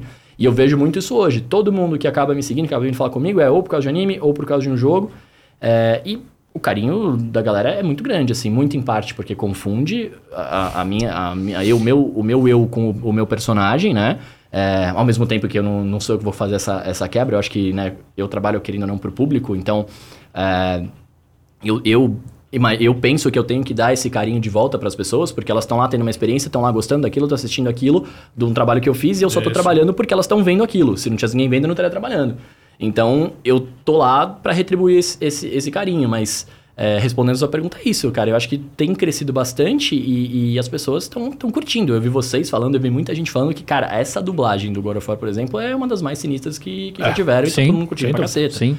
Né? Então, assim, isso é o, é o reflexo de um trabalho feito com carinho de pessoas que gostam do que estão fazendo e que fazem porque tem pessoas que gostam de, de assistir. Então, sei lá, dúvida. eu enxergo assim, não sei se você tem essa... É, eu acho muito legal o, a- o reconhecimento que os dubladores estão tendo, é, redes sociais ou de uma forma geral. A dublagem tem crescido muito, de uma qualidade, uma qualidade muito boa, né? É, e é muito legal, muito bonito ver esse carinho dos fãs é, de dublagem é, no contato direto. Então hoje você tem uma forma de entrar em contato direto com a pessoa, conversar. Então eu recebo mensagens carinhosas todos os dias de pessoas que acompanham. Eu, eu tô dublando desde 2012. E, pô, sempre dublei série, filme, sempre dublei, sempre dublei bastante coisa. Mas no ano passado deu uma reviravolta pra mim porque eu fui escalado pra dublar o Jotaro Kujo no, no anime do JoJo's Bizarre Adventure. E aí eu percebi o tamanho que tem o negócio, porque, poxa, minha rede social, que eu tinha 1.500 seguidores, eu passei a ter 6.000, 6.500, é uma coisa que deu uma estourada, e as pessoas falando, uma, os fãs, né? E eu falei, nossa, realmente esse negócio é, é grande mesmo, né? Isso e que as cresceu pessoas muito. foram atrás de você Foram mesmo. atrás, e eu comecei a ganhar seguidor e Legal. pessoas mandando, mandando mensagem, pô, você ma- manda um áudio, não sei o quê, e, Uhum. pô, que legal, queria ser seu amigo, umas coisas, né, pô, fazer um trabalho de escola, você manda uma- um vídeo, Aham. vou pedir minha mulher em casamento, você pode mandar no seu... Cara, é muito engraçado isso engraçado, aí, muito muito bom. louco. E, e aí eu comecei a perceber realmente o, o carinho que as pessoas têm, é, é muito legal. Tô vendo, vendo é, pessoas, é, dubladores com um milhão de seguidores, 500 mil seguidores, né? É muito bacana isso. E só tenho a agradecer, né? E aí o- o- os games vêm agora o God of War também com essa força, né? É muito, muito bacana, fico muito feliz com essa um jeito que a dublagem tá, Legal, tá pô, legal acontecendo no país. É, muito legal. Eu, eu acho que, eu acho que a gente não trabalha, pelo menos eu, né? Assim, é, eu acho que você partilha da minha opinião. A gente não trabalha pela fama, né? Assim, a gente trabalha porque a gente gosta. Eu, pelo menos, eu gosto muito de fazer. Eu fui fazer teatro, eu fui atrás de, de ser ator porque eu queria dublar. Né? É, porque eu achava muito legal, eu já tinha, já tive contato, foi isso animal. Então, assim, eu- a gente não tá aqui pela fama em si, Mas é claro que ter o reconhecimento do seu trabalho, ter as pessoas gostando e você poder, né, proporcionar mais alegria pra essa galera é do caralho. E se a fama vier. E se ela vier lindo, hora. né? Maravilhoso, Ah, né? Não, né? Mas acho que é. Então, então, conta, fala vocês dois no caso, como é que vocês chegaram na dublagem? Quer, quer começar? A minha resenha é Ah, uma o, resenha. meu, o meu começo foi lá em 96, pra ser, pra ser bem sincero. 95, na verdade, porque Eu tinha- eu, eu eu tinha seis anos. Eu tinha. É, 95, eu tinha 13 anos. E Eu eu, fui assistir uma peça. Você Eu é de fui 90 mesmo? Não, eu sou de 86. Eu devia ter em 95, eu tinha acho que 7, acho. 7 ou 8, alguma coisa assim. É, eu eu comecei, eu tava na escola, tinha 13 anos, e fui assistir uma peça. Lembro direitinho da minha irmã numa mostra cultural que tinha na minha escola. E eh, foi lá no Dias Gomes, lá na região de Santo Amaro, fui assistir a mansão. Minha irmã tava na peça, eu fui lá prestigiar e fiquei encantado. Falei, putz, é, eu vou resumir a história, porque fiquei encantado. Falei, pô, eu quero fazer parte, eu achei a, a vibe muito legal. Falei, quero fazer esse negócio. E a partir do, do- No ano seguinte eu comecei, entrei no teatro amador da escola e dali eu tinha 14 anos e comecei. Então eu nunca mais deixei de fazer teatro. Eu fui fazer teatro na escola, depois fui pra faculdade, aí comecei a fazer oficinas. Você fez faculdade de artes Não, eu fiz faculdade de comunicação, Tá. mas tinha um curso, tinha uma, uma, é, uma companhia teatral na faculdade. Fui fazer Ah, parte legal. dela, depois fui fazer oficinas teatrais, não sei o quê. E só que eu sempre. Aí eu fui, fui tenta- tentar tirar o DRT de ator profissional com todo o material que eu tinha, que eu tinha apresentado peça em São Paulo e tudo mais. Só que eu não consegui tirar o profissional, tirei um provisório. Que era aí o menor né? É, que fez, ó, você tem que fazer alguns trabalhos para tirar o profissional. Mas aí eu resolvi me profissionalizar e fui para Nova York estudar. Aí eu estudei no, no Lee Strasberg Studio, que é, que o fundador do, do Actors Studio, que deu. Sim. É tutor da Marilyn Monroe, do do Não, mas peraí, peraí, peraí, peraí, vamos devagar então. Co- co- como que foi essa história de você ir pra Nova York? Porque assim, disclaimer, tá? Nova York é tipo a minha cidade favorita no mundo. E na minha também. Eu amo É, Nova eu York, também. de uma, ma- É. assim, mas é a, é a- é a paixão por essa cidade que assim, eu já. Você. O que acontece? Parece que todos os filmes da história da humanidade ou se passa em Nova York ou em Los Angeles. É, É, um negócio de é louco. bem- é bem isso série mesmo. também. É, sim. Mas assim, isso. você entende isso quando você vai lá. Porque é uma, é- é- parece mágico o bagulho. Eu fui a primeira vez há uns anos atrás, já via muito, né? Em, que não dá. Ou você não assiste nada, Exato. né? É assim, é porque eu não fui a Tóquio ainda, que eu acho que vai ser outra cidade que eu vou ficar apaixonada. Mas aí eu fui a primeira vez em Nova York. É, andei na cidade, porque é só isso que você precisa pra você ficar louco naquilo lá. É espetacular. Que vai no parque, você vai no. no... Cara, você anda na rua, é uma coisa de louco. É lindo. E eu fui na Broadway, né? E aí eu, eu vi três peças lá, porque é uma experiência que muda a vida. Sim, Pelo sim. menos pra mim foi a parada assim, cara, é. eu, eu, eu comecei a ver o mundo do entretenimento de outra maneira depois que eu visitei lá. É uma coisa de maluco mesmo. É, é uma coisa louca. É, eu, eu vi, resolvi. eu vi Bela e a Fera lá na, na Broadway. É do cara, foi É muito demais, caralho. né? De Demais. Fantasma da Ópera. Eu já vi, é, eu já vi o Rei Leão. O Rei Leão é O Rei Leão também. Eu, a- a- e olha, Fantasma da a- Ópera é lindo. A montagem brasileira do Rei Leão também, porque Também é já vi. muito boa. Eu vi muito as boa. duas, eu é. vejo os dois Não. também. O Wicked, cara, o Wicked foi uma das minhas favoritas. Puta, eu vi o Wicked também. Wicked é bom. Cara, eu adorei. O Wicked é muito legal. Não, eu sempre tive o sonho de morar fora. Aham. Minha família, meus pais sempre me incentivaram. Pô, você tem que passar um tempo fora. é, o idioma é importante. Eles sempre me incentivaram a falar inglês. E realmente é importante. Hoje me ajuda muito na dublagem o inglês. E aí eu falei, pô... eu- E aí eu sempre tive um sonho. E aí o negócio, enfim, não, não foi. E aí chegou, deu 2010. Eu, eu trabalhava numa empresa. Trabalhava na área de marketing. E, e aí eu tinha feito curso de radialismo. E no Senac, em 2009, fiz um curso de radialismo, porque eu gostava. Todo mundo fala: Meu, você tem que fazer uma coisa com sua voz, tem que. Né, você, a voz é legal, você tem uma, uma pronúncia bacana, né, você tem que aproveitar isso aí e tal. Eu falei: Meu, vou fazer um radialismo. Mas eu não, não sei, não empolguei para ir para a área de rádio. E aí eu, eu lembro direitinho, eu sentei para tomar café com meu pai numa padaria, ele falou, eu falei, pô, eu tô pensando em morar, morar sozinho, ver um apartamento, alugar tal. Ele falou, você não vai morar fora? Pô, eu sempre falei, né? Você, nunca, você não tem essa vontade? Eu falei, pô, eu até tenho. E aí comecei a. Falei, pô, ficou na minha cabeça. Aí comecei a ir atrás de alguns cursos. Será que eu faço um. Porque eu sou formado, formado em comunicação, marketing e publicidade e redação publicitária. Nossa, eu fiz a mesma coisa que você. É. Eu falei, será que eu faço um MBA?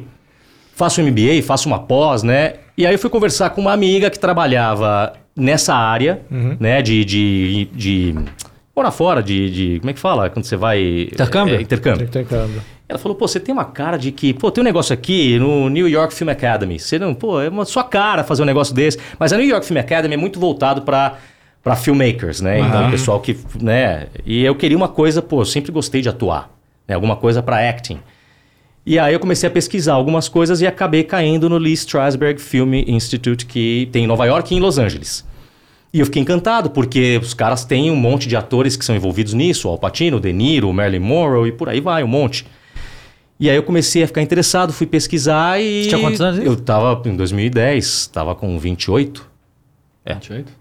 Eu te olhei como se você soubesse, né? Agora, falei, eu não sei. E aí eu fui, aí, eu, aí cara, deu certo. É, é- é um, é um processo difícil que você tem que é, mandar um monte de documento traduzidos, tem que aí fazer uma entrevista por telefone em inglês, mas deu certo, funcionou. Em 2011 eu estava embarcando para Nova York para estudar por um ano profissional, profissionalizante lá. Aí estudei e passei esse 2011 inteiro lá estudando, me profissionalizei e aí voltei para cá para ir atrás do mercado. E o mercado de dublagem sempre me encantou muito, né? Sempre a questão da voz, com a atuação, comecei a ir atrás. Você tinha uns caras na sua cabeça que te. Ou a sua referência era de fora? Tinha uns caras daqui que você fala, pô, esse cara é pica. Não, eu, eu conhecia, mas eu não conhecia tão bem as pessoas, Tá. os atores, as vozes. Eu, eu conhecia um pessoal que tinha feito teatro comigo que estava no mercado Uhum. e que começou a me ajudar. Falou, pô, vai atrás desse estúdio, desse estúdio, fala com tal pessoa, tal pessoa não sei o quê. Uhum. E eu comecei a ir atrás, eu fiz um curso de dublagem em 2014. Uhum. Que é importante para você, porque você tem que ter. A, você, aí eu consegui o DRT, profissional de ator, fui atrás disso, e aí fui atrás de um curso. Porque você ser ator é uma coisa, você tem, tem que ter a cancha do mercado, é importante também. Então você entender como é que funciona o estúdio. Né? O que funciona, ó, pega da cabeça, vem a boa, ficou curto, puxa Aham. dois. Uma questão É, técnica você- também, né? A questão te- as palavras usadas, como é que você se comporta dentro do estúdio, tudo isso o curso de, de dublagem te dá. E é importante você ter. Então, e aí as coisas começaram a rolar. Demora um tempo, não é fácil. né? Você tem que ir lá. Eu, eu cheguei a trabalhar em paralelo com outras coisas para poder me sustentar. Porque o mercado demora para você começar a pegar. As pessoas têm que te conhecer, os, dire- os diretores te escalam, né? Pô, eu- o nome Will, quem tem que estar na cabeça do cara para colocar ali. Hoje eu claro. escalo, eu sei. Né? Eu vejo um personagem e falo, meu, que eu, é, eu tenho o meu elenco na cabeça. Quem que eu vou colocar ali? Né? Então, E é aquilo que a gente isso tava demora um conversando, né? tempo. De mentalizar a voz, de ouvir a voz e, pô, eu preciso ter um cara do perfil Meu, que você tinha falado. O? Bruno tem que estar na minha cabeça. Quando eu vejo lá um rapazão, garotão, Garotão. 20 e poucos anos, eu falo, quem que eu vou colocar? Bruno Eu. Casimiro? Eu ponho lá. É. é. Então, isso demora um tempo. Você tem essa, essa maturação no mercado. E as coisas começaram a acontecer. E aí você pega um personagem maior, você vai fazer um vozerio com diretores. Pô, isso é muito legal, isso acontece. Você vai fazer um vozerio. Quando você começa, você faz muita ponta e vozerio. Muita, muita, muita. Vozerio toda hora. Aí você chega lá fazer vozerio, pô, tem um diretor de um estúdio lá fazendo vozerio com você. E o cara, pô, eu gostei da sua voz, gostei, eu vou te anotar aqui. E aí as coisas começam a acontecer. É, de repente você está dublando alguém grande e você começa a crescer no mercado. As pessoas começam a te enxergar, come- começam a conhecer o seu nome, no Rio, em outros estados, e por aí vai. Cara, Pra mim foi demais. assim. É, muito, e uma experiência maravilhosa. Uma coisa assim, que você, porque assim, é, a gente já falou com vários dubladores e assim, você meio que começou na dublagem meio velho, né? Assim, pro, a maioria, né? Comecei maioria- velho, Pois comecei é. velho. É, porque eu fiz um curso de dublagem também quando eu tinha meus 14 anos e tal. E era, obviamente, todo mundo da minha idade ali e tal. E aí uma coisa que me apavorava era que a questão de, de mudar a voz, falar, cara, eu não tenho a mínima condição. Você me pediu fazer a voz diferente da minha, eu não sei fazer simplesmente, eu sei só interpretar ali. É, você. O, o- co- como é que é isso? Assim, como é que foi pra você no caso? De é, ter que aprender a modificar a voz? Porque não é uma coisa que a gente sabe fazer. Não, não, não, não é fácil. Assim, pra, pra mim foi um começo difícil porque eu, eu venho do teatro, minha experiência era muito de, de ator de teatro. Então eu comecei na dublagem achando que eu tava falando com o cara da fileira 190. Eu tive isso também, porque, eu, porque eu, eu também vim de teatro. e falava isso pra mim. Eu, falava assim, técnico- cara, olha só, dá três passos pra trás e fala a mesma coisa, entendeu? Porque era muito alto, falava muito alto. Aí eu, eu, eu entrava no estúdio falando uau, projetando. Aham, é. E eu- aí o cara falou: ó, você tá, você tá louco, não é assim. microfone, O microfone Will- te escuta, Microfone fala Will, que baixinho. Will, que microfone, É, prazer. exato. E aí, eu, e aí eu comecei a entender um pouco do, do- de como é que funciona o negócio, né? A captação do microfone, comportamento em estúdio, aí o curso de dublagem vai te dando isso, né? E impostava muito, colocava muito, né? Vou falar assim, tá, não, Ó o não. rádio aí. Sua voz. É. Cara, sua voz é sua voz natural. Você não precisa impostar nada. Lógico, você vai fazer uma coisa, um personagem que você tem que mudar, você tem que ir lá, você faz. Mas é aqui. Você Que faz, Cara, eu faria exatamente isso. Eu ia chegar gritando. Gritando, "Ah!" é. E aí, eu fui, e aí eu fui aprendendo a me comportar no estúdio e aí buscando timbres, mas eu, eu não mudo tanto. Dificilmente, a não ser que você vai fazer algum desenho animado que, que peça uma mudança muito drástica de voz, mas eu, não, eu, eu normalmente eu uso a minha voz pra tudo. É o lance da energia. Ou é uma, co é, ou é uma coisa que você vai mais pra peito, mais grave e tal, né? Você vai dublar alguma coisa mais... Tô fazendo um guerreiro de uma novela, você vai uma coisa mais... Ou uma coisa mais leve, que pedem, ó, você vai pra uma coisa mais cabeça, uma voz mais leve. Mas não, você não, não dá pra variar muito, se- ainda mais se for fazer um filme, um ator mesmo, não tem como você va- variar muito. Você pode ficar até caricato, ficar uma coisa meio falsa. Aí você tem que achar alguém que tem uma voz que se aproxime daquilo, né? Então é mais ou menos por aí. Então tem essa modificação de voz, a não ser que seja o que eu falei, um anime, um desenho, que faz uma voz mais fininha tal, faz uma coisa. Mas tirando isso, não, não dá pra tipo, mudar muito. tipo né? os Simpsons, né? Que tipo, todos os personagens têm vozes muito caricatas, né? Todos Mas é eles têm. desenho é a que É a proposta, desenho. exato. Mas aí, mas aí não- ninguém tem a voz natural daquela, né? Tem não que... tem, o cara tem que fazer. o cara tem que chegar nisso. Mas é muito caricato. Mas é, a proposta é essa, né? Sim, é sim, muito sim, legal. sim. Sim. E você, Casimiro? Vamos lá. Cara, a minha história com a dublagem, ela começa já na escola, né? Quando eu comentei com vocês, porque tinha o Diego que, estu- que já fazia e tal, e eu já sabia que existia, mas até então eu sabia que existia, não sabia o que, que era. É, em 2010 eu fui fazer curso de dublagem, inclusive eu fiz com o Arthur Machado, esse curso é a Bruna Mata e tal. Tudo aqui em São Paulo. Tudo aqui em São Paulo, tudo aqui em São Paulo. É, e aí eu descobri que tinha que ser ator. E aí no curso, cara, eu falei, puta, eu acho que não é a minha pegada, porque eu fiz e aí, puta, eu não desempenhei bem ali, eu falei, ah, não, não é pra mim esse negócio. Até me desencorajaram a seguir na, na, na área. Falei assim, não, puta, não é pra você, pensa bem e tal. Eu falei, beleza. E aí fui seguir a vida. Eu sou formado em publicidade também, né? Eu fiz publicidade e tal. E aí, cara, nesse meio tempo, entre a 2010 até 2016, que foi quando eu, eu, de fato né, comecei a correr atrás mesmo, eu, cara, fui trabalhando em várias paradas, várias coisas, e tipo, putz, eu não achava o que eu queria fazer. E aí eu fui pra, pra essa linha de rádio também, tá ligado? Eu fui fazer curso de rádio e tal, eu sou, sou locutor, tenho DRT de locutor e tal. É, Ah, tem um DRT pra locução, locutor? Pensei Sim, que era uma cara, coisa tem, só. depois ele caiu, e depois ele voltou, aí eu não sei tá, mas você Tá. tem, pra trabalhar em TV, você precisa ter ser habilitado. Pra trabalhar em rádio e TV, você tem que ter essa, essa habilitação, né? É, que entra, é como se fosse o DRT de, é como se fosse o CREA, Aham. o CREA, essas coisas assim. A, a brisa é a mesma. É, eu fui fazer, eu tava trabalhando numa consultoria de negócios, também no Seguera de publicidade, que eu detestava, e aí dentro dessa, dessa consultoria eu tava pensando, cara, eu preciso fazer alguma coisa na minha vida que vá me fazer ter tesão de acordar pra trabalhar, porque até então eu detestava tudo que eu fazia.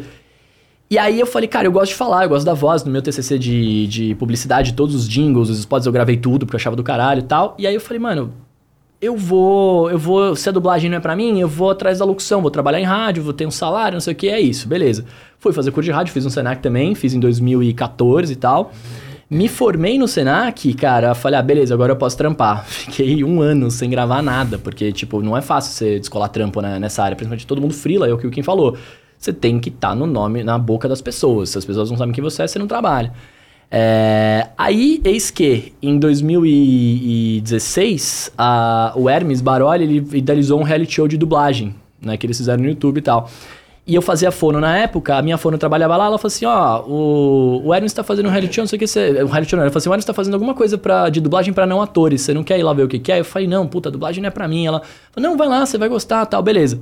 Colei lá, né? Aí você passou, passou por um baita de um processo. Eu mandei mensagem pros caras, eles me, me responderam no e-mail assim: ah, você precisa, antes de falar com a gente, assinar um contrato e reconhecer firme em cartório. Eu falei, mano, o que, que tá acontecendo? Né? Falei, que, né? Não, vai lá, beleza. Aí o trouxa foi lá, reconheceu o filme em cartório, ó, tá aqui, reconheci. O que, que é? Ah, não, agora manda um vídeo se apresentando. Eu falei, mano, Pô, é o Big Brother, né? é, não, então, mas Quase é, isso. eles estavam fazendo um puta de um suspense. Eu não sabia o que, que era. E eu tava lá mandando vídeo. Se, se o cara pedisse dinheiro, tipo, ó, me passa o Pix aqui nessa, na sua conta que eu deposito uma grana e depositar. Aí, beleza. Aí foi indo, indo, indo. É, um aí me, me chamaram pra fazer uma entrevista presencial. Aí eu cheguei lá, tinha uma porrada de câmera, que tipo aqui, assim, uma porrada de câmera e tal. E aí eles começaram a falar assim, ó, então, vai- a gente vai fazer um reality show sobre dublagem, não sei o que, você foi no selecionado, a gente quer conversar com você. Mano, eu fiquei todo travado, porque eu, cara, não tava esperando, assim, né? Eu tava tipo, velho, eu vim aqui pra falar sobre, não, não sei nada. Você topa participar? Eu falei, ah, topo, né? Vamos participar. Aí, beleza. É, participei, enfim, moral da história, foi um reality show que tiveram, tinham 16 participantes tal, eu ganhei esse reality show, e aí o, o prêmio era uma bolsa de teatro e uma bolsa de dublagem. E aí eu fui fazer teatro, aí terminei o curso de teatro, aí fui fazer o curso de dublagem, né? E aí que eu entrei nesse mundão de, de meu Deus. Então, assim, se não fosse isso, eu estaria, acho que até hoje, falando, ah, não, ano que vem eu vou atrás do teatro, vou fazer, porque primeiro eu não tinha grana na época pra pagar curso, e, cara, antes de começar a dublar de fato, a locução tinha começado a engrenar, né? Então eu tava ganhando uma grana com locução, então de repente hoje eu seria só um locutor, sei lá. É, mas aí olha que legal, né? Porque aí eu fiz esse curso de dublagem, conheci bastante gente. E a Mabel César, que é, que é dubladora e tal, e é locutora da Globo, junto com o Ricardo, né? Ela participou de um dos episódios como jurada. E, e aí, mano, eu não sei, eu não sei por que cargas d'água, mas um, um diretor de uma filiada da Globo tava assistindo, ouviu minha voz lá, é, gostou da minha voz, me chamou pra trocar uma ideia. Aí eu comecei a trampar com a Globo como locutor, né? Eu sou, eu sou voz de é, duas afiliadas deles lá, que é a Rede Amazônica, lá no, no norte do país, e a IPTV aqui no interior de São Paulo. É, e é- só que até então eu, não, eu, não, eu, não- eu nem era ator, né, nessa época. Tipo, rolou tudo isso, eu não, eu não tava trampando como ator. E aí, quando terminou isso, cara, eu, eu conheci essa galera dentro do, do, do reality, porque foram vários dubladores. A cada programa tinha um dublador diferente que ele era jurado. Então eu fui conhecendo uma galera. E eu fiquei em todos os programas, eu conheci todo mundo. Né? É, e aí isso acabou me abrindo muitas portas, porque eu fiz a parada, participei, aí eu já chegava nas pessoas que é a mesma coisa. Ah, vai no estúdio tal, fala com fulano. Eu já conheci o fulano. Aí eu lá, ô fulano, lembra que você participou, não sei o quê? Ah, lembro, foi você. Foi, ah, então vem aqui, faz estágio, não sei o quê. E aí você vai, né, enfim, você vai, vai encaminhando.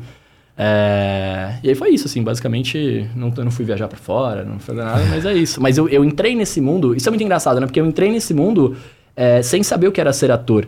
E aí eu fiz o curso de teatro e eu descobri o quão importante é você ter bagagem de, de atuação pra você dublar. É, isso, isso é legal de vocês falarem, porque não só vocês, a Bia falou isso também, o Gabriel, é, da importância de você ter todas as credenciais para ser não só um ator, como um dublador também, né? E aí, em cima disso, eu queria perguntar para vocês, por exemplo, claro, vocês são profissionais da área agora, mas tem muita parada do Star Talent, né? Que a gente estava conversando sobre isso, que eu nem sabia o que era e ah, me explicaram bem.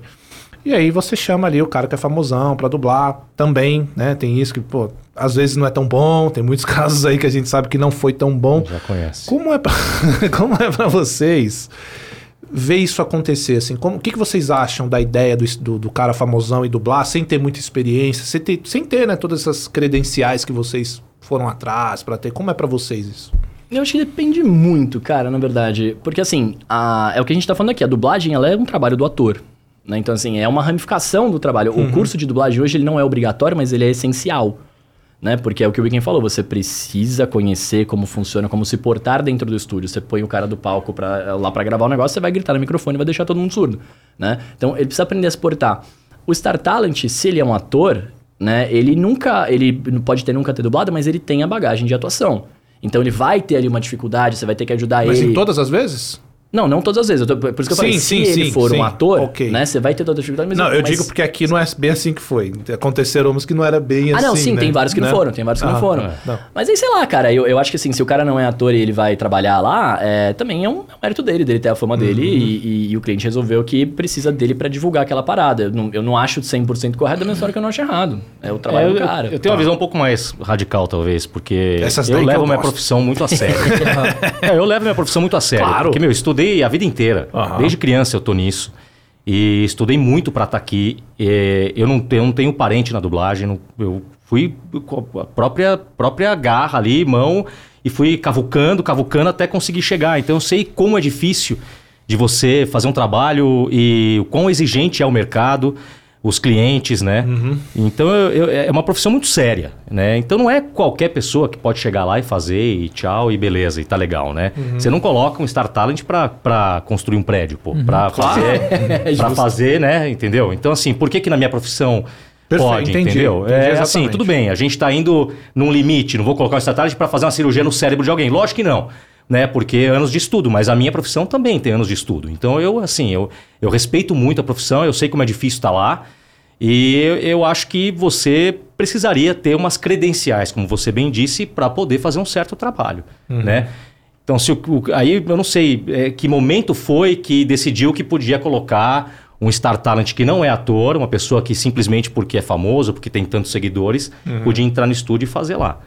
É, quando é ator mas é isso- mais fácil, né? Sim, né? Tem quem que é que faz, tem uns trabalhos maravilhosos aí, tem, tem uns nomes, o Rodrigo, ator da Globo lá, Global. Lombardi. Rodrigo Lombardi fez um trabalho maravilhoso, Porchat. Porchat, o Porchat, o Celto- Mello começou na dublagem. Começou na dublagem, Isso. O Mion, o que Tomara vocês acharam do ator. Mion?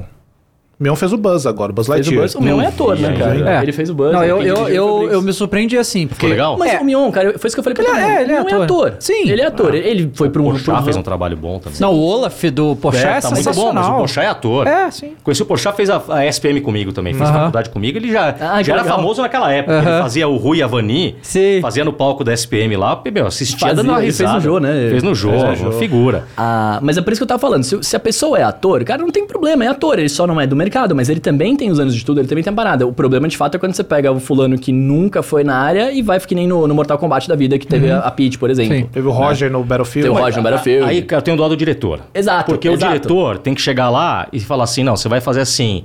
é, eu estou saindo agora. Aí o cara faz de um jeito: não, não, não, não. Você vai fazer. Ele fala como é que você tem que fazer todas as frases. O diretor tem que ficar lapidando o tempo inteiro. É um trabalho do diretor para deixar aquilo bom e muitas vezes ainda não fica, fica aceitável, né? E aí gera todo essa, esse problema com o público, né? Que os fãs criticam e tudo mais. É, é que, é que assim, o, o- esse do Marcos Mion no, no Buzz, né? É, eu, antes de sair, eles mudaram a voz do, do americano. Sempre foi o Tim Allen que fez o Buzz Lightyear. E assim, tua história é muito importante pra mim, tipo, muito também assim. Pra mim também. É, então, então, quando falou que não ia ser o Tim Allen, ia ser o Chris Evans, né? Eu já fiquei bolado. Falei, Tá. Aí anunciaram que eu Você não gostou do Capitão América, cara? Não, calma, eu nem, nem vi inglês, tá? Tanto foi a revolta. aí, a- aí anunciaram que não, ia ser o Guilherme Briggs. Essa é a voz que eu conheço do, do Buzz Lightyear, né?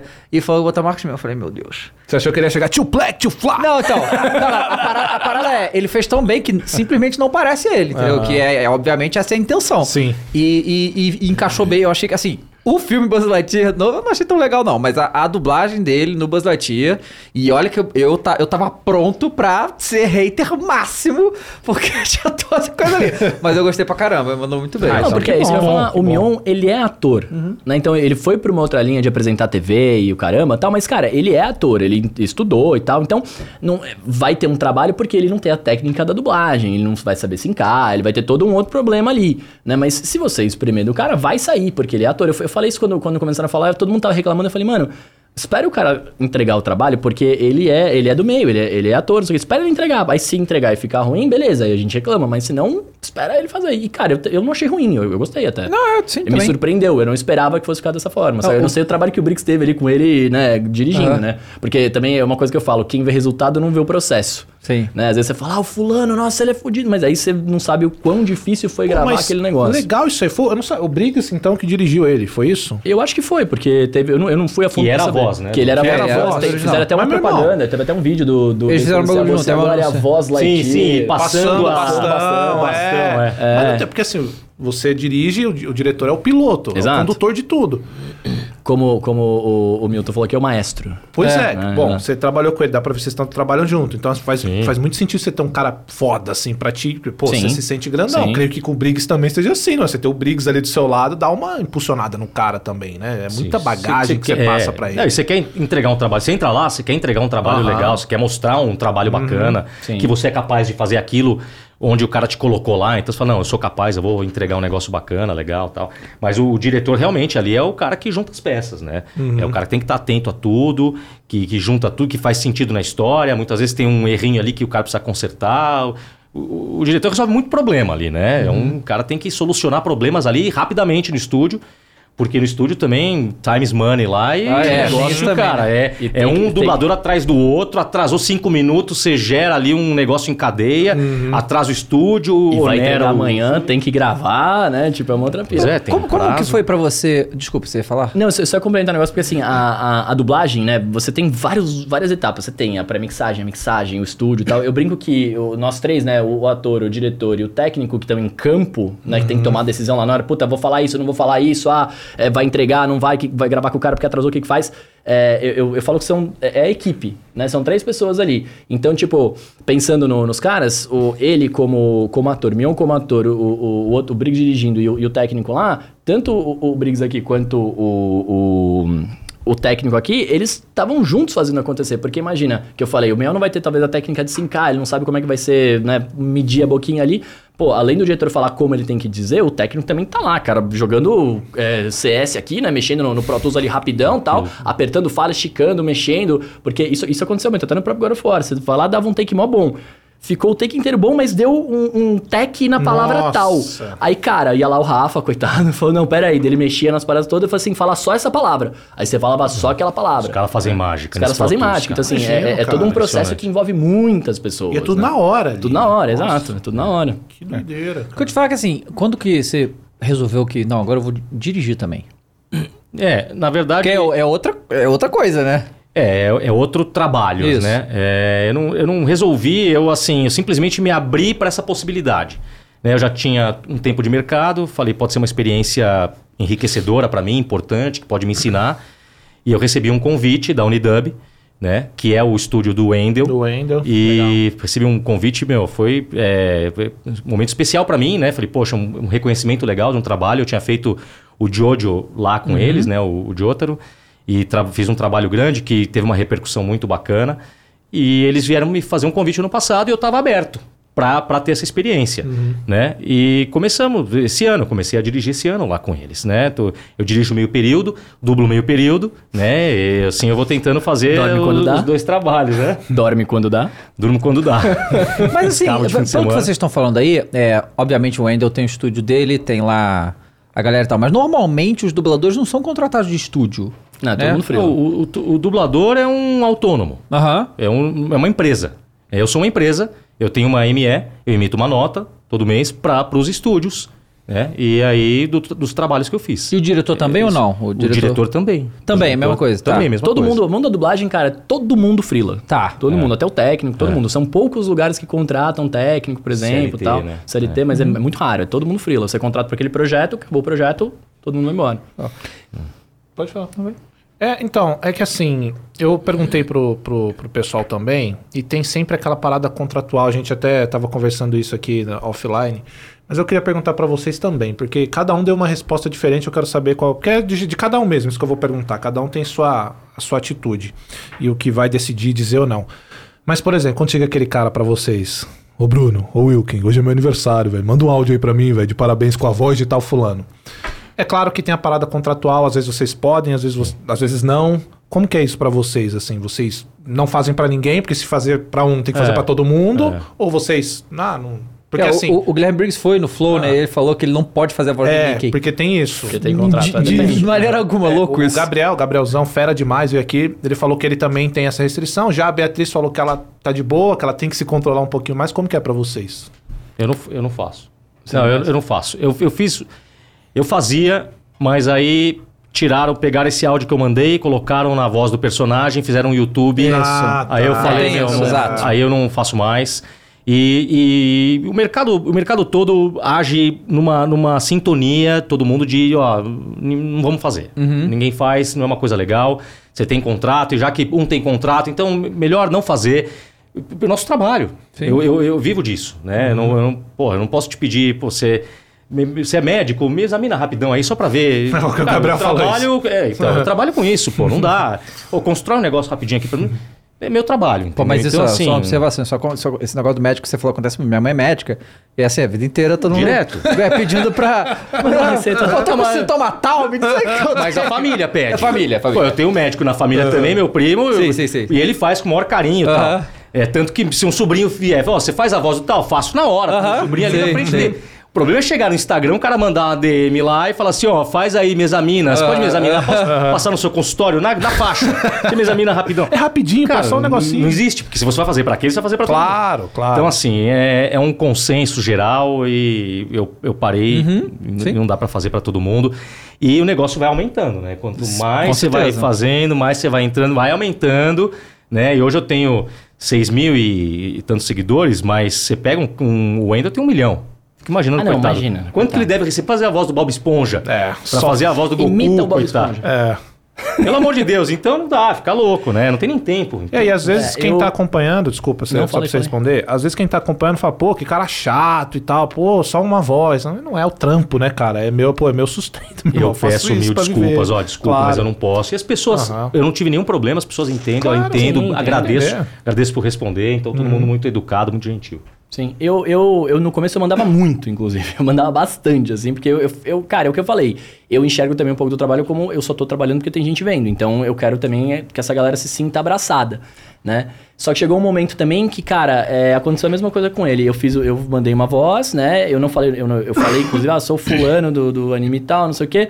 Mandei essa voz, fizeram uma- um vídeo no TikTok, reagiu, e aí, puta, esse vídeo cresceu pra cacete, tinha mais de um milhão de views lá, e eu fiquei meio na bad, porque não é essa a intenção. Sabe Era assim? só pra, é só pra aquela É pessoa pra que você aquela queria mandar. pessoa, pra você fazer um agrado. Você faz pro teu sobrinho na tua casa, você fez lá, ninguém gravou, seguiu, e a vida tá, segue, né? É, aí, a partir desse momento, cara, eu parei de fazer, tanto que é, é isso também, não- você não consegue chegar, você não conseguiria fazer pra todo mundo.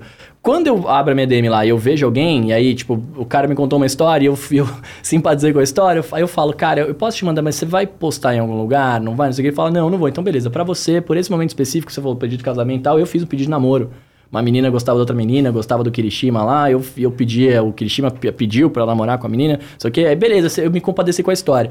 Mas no geral assim, ah, oi, tudo bem, eu sou fulano, gosto muito de trabalho, manda um áudio. Não, desculpa, não mando, tá ligado? Não dá. Não, e aí chega um cara assim, po- posta, sei lá, pega um cara famoso, dublador grande e tal, fala assim, é, eu não mando áudio, pessoal, não mando áudio por DM de Instagram, não sei o quê. Aí o cara vai lá, "É, mas o Bruno Casemiro manda. O Will quem manda? mas o Will quem manda? Você fala, É, pô, mano, joguinho, você- né? Ajuda, assim você me Joguinho. complica, né? Então, isso já aconteceu também. É. Então, olha, é, Assim, aparece Não outras rola, aí que né? já faz muitos anos que eu nem olho mais mensagem. É, não- simplesmente Não, não dá, mas, aí, mas chega um momento, cara, principalmente no, no, no Instagram menos, né? Mas no TikTok, cara, eu nem olho lá, porque TikTok é eu não olho muita também. gente, cara, é muita gente mandando muita coisa. E Você não tem um, que bom trabalho, hein? É só manda uma voz. Exato, não, é sempre assim, ah, eu sou muito fã do seu trabalho, do personagem e tal, e é um texto que eu acho que as pessoas copiam e colam. Ah, claro. sim, ah, eu sou muito fã do seu trabalho, então, É, não sei o que, não sei o que, é. me manda Mas o sempre áudio. termina com manda o áudio. Eu fico É, super exato. feliz, eu fico super feliz. Pra ser Claro, bem sincero, claro, Samuel, é um puta carinho, é um reconhecimento maravilhoso que as pessoas têm com o seu trabalho, com os personagens que você dubla, é muito legal. Só que é uma coisa realmente que a gente não pode fazer, e aí você quer evitar. É, eu não sei muitas vezes se, se tá. putz, se tem contrato ou não, não lembro. É, tem- Você assina é. tanto contrato, cara. É, to- é contrato de tudo. É, toda sabe. obra que vocês fazem é contrato. vocês Contrato, assinam, né? e contrato tem. Não é, não é uma página. Não. São 20. que Você assina. Então, muitas vezes você não lê, cara. Quem que lê contrato? Né? Quem lê todos os contratos? Eu, Eu lia no digo- começo, mas depois eu Cara, falei, ah, não dá. Ninguém lê. Não dá. Então você muitas vezes, olha, pessoal, eu não sei se vai ter ou não, então melhor não fazer, entendeu? Uhum. Já garante e acabou. E, cara, nesses últimos anos aí, sei lá, últimos cinco anos, a gente teve uma insanidade de streaming, né? E a gente teve- viu a Netflix, né, é, vir explodindo e ela simplesmente dubla tudo o que fez, né? Obrigou a concorrência a fazer igual, que senão fica pra trás, né? Graças a então, Deus. É. Então, é, hoje aí a gente tem trocentos streaming, todos dublam tudo. A Disney já dublava tudo mesmo, a Warner também, então assim, né, só... E é um, é um bagulho insano, e assim, eu sou, gosto muito de reality show, né? Agora tem o, tem o Discovery Plus também, que tudo... é, o Discovery Plus tá, tá meio ainda, porque nem tudo é dublado ainda, nem tudo nem legendado, tá bem, ó, cornetado aí na, na Warner, porque eu adoro o Discovery Plus, mas... Bom, de qualquer jeito. Mas eu quero perguntar pra vocês é isso, os streamings... É, mexeram no mundo da dublagem do Brasil, assim, uma, pra uma maneira positiva? Eu digo que é. o- a nossa impressão é que tem muito mais trabalho pra galera, né? então o tem mais oportunidades também, no caso. O né? Will quem vai poder falar mais porque você tá no mercado há mais tempo, Não, né? cara, mas, é mu- muito assim, uma coisa explodiu, né? Hoje a gente tem. Nossa, a quantidade, nem sei os streamings todos que existem, né? Netflix, Amazon, HBO, Hulu, HBO. Apple Amazon tem Prime, também. Apple, Apple, Amazon, tem o Crunchyroll, que é de anime. Tem Star. Nossa, Tem Star, Star Star, Plus. Plus, Plus, o Disney e- Plus. E, Disney e a Plus. quantidade de produções, assim, você vê, Netflix tem produção nova o tempo todo ali aparecendo. E todos os outros estão vindo também nessa mesma onda, né? Muita coisa que tem e tem gerando muito trabalho e, e- e tudo, assim, é, é- a maioria é dublado, né? Então tem, você tem que ter isso daí. A maioria do público brasileiro vê dublado. Já saiu pesquisa que mais de 60% vê dublado. Por N motivos, né? Porque eu já sei de gente que não gosta de ler à noite porque tem sono, então prefere ver dublado. né? Então, a importância do nosso trabalho. E a gente que tem total capacidade de ver no original, ler. Tem muita gente que não, não consegue, que, que fala, não, preciso ver dublado porque não consigo acompanhar. N motivos. Né? Então a importância de você levar um trabalho bem feito, aí volta aquele papo né, de, de não ter gente que é qualificada para fazer um bom trabalho, porque pô, é uma responsabilidade gigante que você está colocando ali. Você tem que trazer o negócio do original, a mesma emoção, interpretação, muitas vezes até melhorar um pouco o, o que está ali no original, porque muitas vezes não estão. E, e- e trazer aquilo lá para Só que deu um boom. O mercado é, é muita coisa acontecendo, muito, muito conteúdo chegando novo. Que bom. De muito, isso é maravilhoso. Pra gente é maravilhoso. ótimo, sim. Quantidade de anime surgindo, vindo, Muito né? anime, né? Nossa senhora. É porque né, isso, isso é uma coisa, né? Que, por exemplo, eu tenho o Crunchyroll, que é o stream de anime, há muitos anos. E, cara, antigamente não era esse bagulho tudo dublado. Só que a Netflix veio, e a Netflix tem muito anime. E tudo dublado. Tudo sabe? dublado. Então aí o Crunchyroll começou a correr atrás. Tanto que o- no Crunchyroll, é, porque eles lançam. é- ah, é, é muito anime, é um negócio absurdo, assim, né? E toda semana tem episódio novo, né? Nem tudo é dublado, mas assim, os que são mais famosos do Brasil, eles são, né? E eles vão tentando aumentar. Eu lembro que quando saiu a dublagem do. Do Attack on Titan, né? Foi um bagulho assim insano, pô. Ficou louco que ia ter o Attack on E a dublagem é muito boa também. E eu, Eu gosto muito do faço o. Attack on Eu, Titan. eu não sou muito Eu cara do. Você Titan. fa... É, então, Eu eu- a faço. gente ia comentar agora. Você foi pra quem? Eu faço o Attack on Titan. É o- É Mike Zacarias? É, Sim, sim, é, É é o- ele, é o é ele, então é ele. É. né? Então, eu não sou muito cara dos animes, eu vejo ele falar bastante. E quando anunciaram a dublagem do Attack on Titan, eu me interessei, justamente por isso. Eu não consigo, por exemplo, o idioma japonês, eu tenho algum bloqueio, cara. Quando começa o Mayoshino, aí, três horas, ah, não, não dá, não dá. Eles não. têm tudo um vozeirão, tudo É. grave, né? Tudo Não, e é assim, isso, aí do nada entra uma voz fina. Do nada, o Mayoshino, o Mayo, aí do nada vem, Aí eu já não consigo. Eu- É assim Mas é- mesmo, cara. não é, é? assim mesmo, é muito louco. Mas é, mas a dublagem ela aproxima o, o conteúdo do, do, do, do idioma do, do, do idioma, ela aproxima o conteúdo da, da galera daquele país, né? Eu também gosto muito de anime e eu via muita coisa no original porque eu não tinha opção, né? A partir do momento que começou a ver, cara, eu via é, em 2006 ou 2007, não vou lembrar agora que tinha um Animax. É, eu via a grade do Animax todo dia, tudo que passava lá, eram sempre os meus animes, porque era dublado, né? Tinha um monte de anime que eu sabia que era muito bom, mas que não tinha dublagem, e cara, eu falava, por que que eu vou perder, não perder meu tempo, mas eu não consigo acompanhar a legenda e ver a tela. E, cara, é o que você tá falando, é muita gente falando o tempo inteiro, muito imperativo o tempo todo, e você Isso. fica meio, o que que tá acontecendo, né? E se eu tô lendo a legenda aqui, às vezes o cara tá falando um negócio lá e tem uma, uma- deu uma porrada no fulano, você não consegue ver, sabe? Então, tipo, pra mim também é a mesma brisa. Eu comecei a assistir muito, eu via desde criança, né, o que passava Cavaleiros, Dragon Ball, Yu Hakusho, essas coisas, tudo dublado. É, acompanhava uma outra coisa legendada porque não tinha opção. Quando voltou agora com esse boom que teve agora de um monte de coisa dublada, nossa, pelo amor de Deus, cara, não tem, não, não tem como reclamar que falta coisa pra assistir. Porque tem muita coisa, graças a- ao bom Deus, né? Pra nós é maravilhoso isso. Porque senão... Você- E era muito engraçado porque vocês falaram de como que é esse trampo, né? É, que eu falei que o Weekend talvez soubesse falar mais, mas a visão que eu tinha da dublagem do mercado era assim, né? É, o carro-chefe, querendo ou não, era a Netflix numa época e, tipo, você trabalhava muito quando as séries estavam sendo produzidas, porque o nosso trabalho ele entra como pós, assim, né? A série tá pronta, vamos lá dublar. Quando lançava, dava uma acalmada, porque lançou um monte de coisa, né? Então agora tem que esperar voltar a produzir de novo. É, agora com esse boom de anime que teve, cara, você tá trabalhando o tempo inteiro, toda hora, porque é toda hora rolando. A Crunchyroll, por exemplo, cara, a cada estação, né? A cada season vem um monte de coisa nova, né? Então, pra gente é maravilhoso, graças a Deus. E durante, durante a pandemia, vocês, vocês fizeram estúdio em casa também? Vocês estão com coisa eu, remota eu já agora? Tinha, eu já, tinha. É, Você porque... é músico? Não, é porque como eu trabalhava lá com a Globo, eu já tinha, eu gravo tudo de casa. Eu nunca, eu não, eu, eu nunca É, a Globo é no fui- Rio, né? Ah, não, a, a- a rede é no É, Rio, mas mas, as, as afiliadas que eu trabalho é na Amazônia e aqui no coisa, eu nunca fui pra lá, né? Eu gravo tudo na minha casa. Então eu já tinha o estúdio em casa, não tinha, ele não estava preparado para dublar, né? Porque quando a gente começou a, a fazer o home studio, nessa época eu produzia lá na do Brasil, é, quando a gente começou a fazer o processo para dublar, porque o nosso grande desafio era era como que a gente junta as três pontas, diretor, técnico e dublador para trabalhar, né? Porque era muito fácil você fazer é, você gravar, eu poderia gravar sozinho na minha casa, né? Enfim, mandar pra alguém ver e tal, e não era essa a nossa ideia. A ideia é que fosse igualzinho como era no, no presencial. Né? Então, não, eu não tinha isso preparado, mas eu tinha estrutura, e aí a gente montou, enfim, todo o esquema pra fazer acontecer. É, então já tava lá. É, hoje, mas hoje, praticamente, eh, eu dublo acho que 80% das coisas tudo remoto. É mesmo? É, eu, esse ano eu fui dublar presencial com o Wilkin só. É, o- o- os jogos todos, né? Que aí o game é, é outra pegada, né? Eu não tenho nem acústica pra fazer um game desse. É, mas assim, a, a grande parte do... O grande grosso do trabalho pra mim é, é remoto hoje. Não sei como é que é. Na época da pandemia deu uma parada, assim. É, Foi um momento difícil, né? Uns dois, três meses aí. É, a gente, ficou um, me- a gente ficou um mês discutindo como fazer, depois um E mês aí- pra... Depois que dava pra é. fazer como que implantar de fato. Depois que é, abriram, porque a gente não podia né, gravar remoto. Isso era uma coisa que, Que era colocada Sim. num acordo que era, tudo era presencial. Mas abriram esse porém aí por conta do- do- da pandemia. As pessoas tinham que trabalhar, né? E aí foi o que aconteceu. Eu também fiz estúdio em casa, consegui aí voltar, trabalhar. Venho trabalhando até hoje no remoto. E mas aí depois as coisas e, e ainda hoje tem estúdios que estão no remoto, né? Ele falou, 80% do, também faço muita coisa remota. Mas tem al- algumas coisas já estão presenciais, alguns, alguns produtos que precisam ser gravados presencialmente, por questão de áudio, né? Você tem Ah, tá. a captação, todo mundo no mesmo microfone. Sim. É, tá- porque você imagina a loucura do mixador. O mixador né? tem que produtos arrumar que tudo. Tem produtos que a gente mixa aqui tem produtos que o cliente pega e mixa lá, né? Mas mesmo assim, imagina a loucura do mixador, porque não tem, não é exigido hoje, tipo assim, ah, pra dublar você tem que ter pelo menos um microfone X com um ambiente e tal. Não tem isso, né? Cada um monta a sua, a sua cabine, você grava o teu áudio lá e manda pro estúdio, ele aprova o teu áudio ou não, né? É isso aí. É, e aí, tipo assim, você imagina a loucura, cara. Esse microfone tem um som, o TLM tem outro, o, o Apogee tem outro, enfim, tem vários tipos de som. Você imagina o, o cara não ficar Não, esse cara é um herói. Pra juntar tudo. E aí você, aí você come- se você pegar as produções do começo da pandemia pra agora, você vê que muita coisa tem muito som de lata. Porque a galera não tinha como fazer, O saca? que, que é som de lata? É uma coisa meio, meio abafadinha, Tá. assim, saca? Você compara, você compara, tipo, o som do TLM com o som de um microfone USB, o microfone USB ele é mega abafado. Sim, total. Né? E aí, você- aí o que, que o mixador faz? Ele piora o áudio do TLM pra ficar igual Aham. a coisa, Caramba, ou- Entende? Como que entendi. ele- é uma loucura isso, Legal. cara. Eu tava na produção bem no meio dessa doideira. Tipo assim, como que você vai fazer o som? Aí, aí a galera gravava.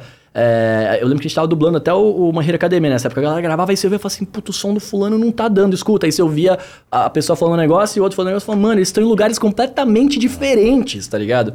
Tem muito, do- nem, só, nem só do microfone, tem muito da acústica do acústica do ambiente. lugar, Sim. exato. Importante você ter uma acústica. Você tem um baita microfone, você tem uma acústica ruim, ferrou, porque é, é pior. Né? Porque aí o cachorro respira lá no vizinho, Aham. você dá pra pegar. Ó, entrou o cachorro, você nem ouviu, mas o microfone pega tudo. Né? Então, E essa- tem, isso é importante. É, essa mudança do remoto pra vocês, foi, você acha que foi, foi bom pra vocês? Vocês gostaram? Tipo, porque assim, eu trabalho em casa há muito tempo. Eu, eu adoro trabalhar em casa, né? Como é que foi pra vocês? Ah, para quem trabalha em São Paulo é maravilhoso, né? Porque São Paulo é duro, né? Uma selva de pedra isso aqui. Então, é, é ser, você ter uma, a produtividade é maior, com certeza. Pô, eu adoro sair, ver pessoa, cumprimentar, falar com gente, é uma delícia, mas você não precisar se locomover para Claro, São Paulo para trabalhar. Isso porque os estúdios são Sim. próximos, ali na Lapa. Mas você tem estúdios que são um pouco mais tem- longe, é, assim. Você tem na Vila Olímpia, você tem na Zona Norte, na Zona Leste. Mas é muito melhor você abrir uma porta e estar na tua cozinha, meu. Você Não, assim, um café. falando, falando Você como... consegue juntar uma escala na Claro, outra. é, né? você Você falando como bastante. produtividade, como produtividade, eu gosto muito, porque você falou, eu marco a escala com 15 minutos de diferença. Tipo, termino uma, tomo uma água lá e já vamos pra outra, né? Antes, antes você tinha que marcar com pelo menos uma hora, porque trânsito é uma, é uma É, loucura e é tal. isso aí. É, então, assim, pra produtividade é legal. Eu, eu sou muito. Eu tenho um podcast que fala tecnologia. Qual que é o e nome? Chama área de transferência. Né? A gente tá, fala muito, so- muito pela, voltado pra Apple e tal. É, e a gente. E eu sou muito a favor da tecnologia, assim. Eu, eu acho que. Eu acho uma pena você não poder usá-la pro, pro, pro seu benefício próprio. Ao mesmo, ao mesmo tempo que eu sinto falta desse contato. A última escala que a gente fez, se eu soubesse, eles me falam que podia ser remoto, eu achei que era coisinha pouca. Se eu soubesse que era aquilo, eu teria ido. Ido, né? Saca? É. Porque eu, eu prefiro ainda. Porque tem uma diferença, assim. É, uma coisa é você tá na tua casa, beleza, eu tô na minha casa com o meu Mac aqui, ponho o texto aqui, o vídeo aqui, não sei o que, tô trabalhando. Mas, cara, aí naquele dia que eu vou dublar uma coisa muito importante, puta, minha internet não tá das melhores, aí o vídeo vem todo travado. e aí você não consegue enxergar a boca. Aí o coitado do Will que fica lá e fala assim: não, peraí, ele falou mais assim, fala tal coisa. aí você vai falar, aí você pergunta, deu? Porque você não tá vendo, você não sabe, você só tá ouvindo o cara falar, você não sabe a expressão dele. Então isso, isso acaba, pra mim, é um pouco ruim, É. saca? Mas no geral, de você, puta, poder ficar em casa, né? Tem dias que você fala, nossa, ainda bem que eu não saí hoje, né? Porque. Tudo É que mu- muitas vezes o remoto não te dá essa produtividade que, de, de gravar. Você tem a produtividade no dia, você não tem que se locomover. Mas a gravação, ela pode ser um problema. Então ela pode demorar mais. Porque você tem barulho. Claro. Porque você tem o vizinho que tá não sei o que em cima. Você tem um elevador que passa, que faz barulho. Você tem a internet que não funciona legal. Que a internet fica travando o vídeo. É, já tive problema de, de dublador que não, não conseguiu gravar. Você tem, tinha quatro horas de escala É. e tava com obra no, no vizinho. Putz, aí. O cara falou, não tem pra onde ir, meu. Não grava. aconteceu Quatro aconteceu horas. comigo isso. Aconteceu comigo. Eu tinha quatro horas de escala e o prédio da frente tava tendo obra, tá ligado? E aí eu falei, ah, beleza, não vai pegar. Fechei a janela, fechei a porta. E, cara, você ouvia no fundinho, eu, Isso. no fundinho, É, mas o você isso técnico... deve ser terrível. É, é, é horrível. E, e e aí entra uma parada muito sinistra, porque é, quem trabalha de casa, por exemplo, eu não, eu não sei como é que você trabalha da sua casa, mas é, você pode pôr teu fone de ouvido ali, com redução de ruído, né? Enfim, você fica lá no teu mundinho trabalhando. Eu preciso do silêncio. Saca? Se a, a minha namorada tá vendo TV na sala, eu não tenho uma baita acústica. Meu som é legal, né? Por me escalem, por favor. Meu som é legal. Mas é, não é uma baita de uma acústica. Se a TV estiver mais alta, ela pega, né? Tá passando o aspirador, pega. Então, ah, puta, na hora que eu tô gravando de manhã não pode passar o aspirador na sala. Não pode. O cachorro não pode latir porque tocou a campainha, sabe? Então. isso, é, você começa a ter problemas que você nunca imaginou que você ia ter. né, É, pra- a gente, a gente en- entende um pouco o É, que você tá é. falando, porque é o seguinte.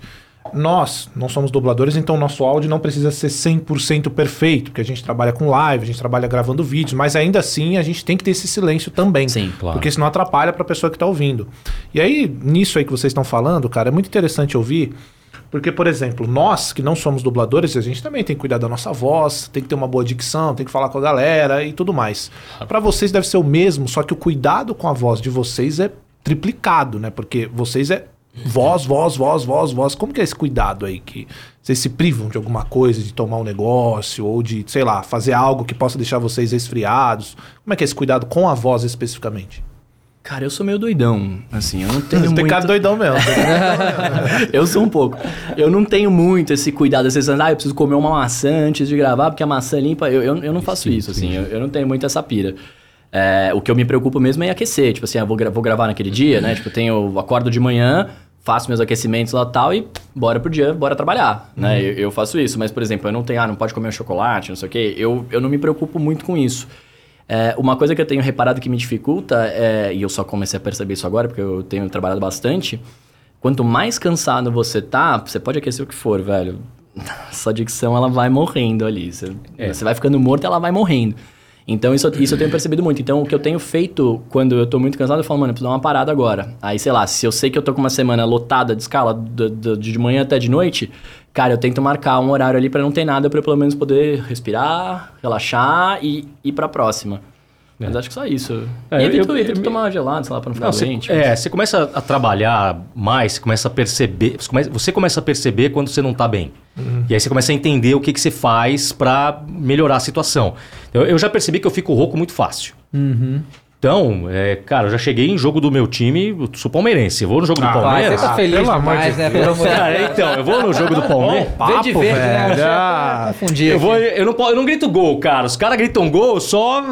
Legal, né? Porque não, não dá. Eu, eu, tenho, eu tenho receio, porque eu trabalho. Amanhã eu trabalho o dia inteiro. Eu não posso gol, é rouco Eu automaticamente. não posso ficar. Então, Pois eu não é. posso ficar rouco. e algumas coisas eu evito. Eu vou gravar. Pô, chocolate eu não posso comer, cara. Senão você percebe que você tá. O tempo Aham. inteiro fazendo assim. aham. Então, chocolate, fala, vou comer depois da escala, preciso de um tempo, né? Mas você, você percebe, é, dirigindo, agora eu percebo as pessoas que, que já estão acostumadas e aquecem o trabalho vocal e pessoas que ainda não, não estão acostumadas. A diferença que dá é barulho, muito barulho, muita saliva, é, tem uma diferença, né? E aí você não quer, você não quer passar aquilo, você quer estar com a voz limpa Claro. o tempo todo, sem dar trabalho pro técnico. Não quero o técnico tirando barulho meu. Mas quando eu vejo o técnico tirando barulho, eu falo, o que que dê barulho aí? eu já não, eu não gosto de dar barulho, eu quero um áudio limpo, né? Porque é muito legal quando você grava alguém que tem um áudio bacana, né? Então é isso, é, e tem o- que ter um cuidado mesmo. Eu vi já vários. Porque assim, a gente fala como narrador, né? De futebol. Uhum. Só que o negócio deles é muito lá em cima e eles têm que gritar gol, né? Então, assim, eles têm uns cuidados a mais. Fala que eles não podem álcool de jeito nenhum, porque. Eu não sei o que o álcool faz com as cordas vocais e tal. Eu lembro que o Otávio contou pra mim, o Otávio é narrador, né? Ele, ele falou pra gente que às vezes ele fazia um doping de voz. que eu esqueci como é que era. Eu acho que ele era. Tá ligado aquela bala Strepsils? Era aquela Strepsils com Ah, alguma sei. coisa que abria demais o bagulho lá, mas, mas pra, Nossa, pra ter, é, pra ter mais potência, Aham. mas, mas, que era, Caramba. mas que era ruim. O que que foi, Fef? É, Anestesia a isso. garganta. É, e aí, porque eles precisam berrar, Nossa, né, o tempo todo. Não, né? você Deus. sabe que eu, eu gravei um, um- um projeto. Sabe, o, o- o Neymar faz um projeto lá no instituto dele, na Praia Grande, que ele tem. é, chama. é, é, são equipes do mundo inteiro de molecada que vai lá jogar e. Sim, e- é muito legal esse projeto dele. Do mundo inteiro, Sim. cara, é muito legal. É, esqueci o nome agora, É me alguma fugiu. coisa Neymar Júnior. Five, five, alguma coisa five. Porque são cinco jogadores Ah, de cada sim, time sim, e tal. E eu não sei como é, agora eu não lembro como é que chegou em mim, mas eu fui convidado pra narrar. Ah, que legal. Então eu narrei, é, eu narrei pro Facebook lá do, do canal dele, eu que narrei os jogos. Fui dois anos seguidos narrar. 2018, 19 ou 17, gritou 18. gol? Gritei gol, um monte de gol da, da molecada lá. Eu, eu gravei o, Neymar também jogando, depois ele vai jogar com os moleques, enfim. Teve um ano que, eu não sei se foi nervoso, minha voz sumiu. Eu tive um. Cara, minha voz começou a sumir e eu não, eu não sei se eu tava rouco, mas eu acho que eu tava nervoso pelo momento e minha voz começou a ir embora, eu fiquei estressado. Liguei pro meu primo que, que é otorrino. Falei, cara, tô desesperado. Ele falou, não, toma um preticin, silêncio absoluto. Você não vai falar uma- nada, você não vai falar nada. Água, é, temperatura ambiente o tempo inteiro e o, o preticin. E, cara, e aí se e reza. Aí no dia seguinte eu consegui, minha voz deu uma voltada, aí ela aqueceu, eu consegui narrar e, meu, foi a manhã inteira lá. Mas depois que eu voltei pra casa, meu, fiquei sem voz, completamente.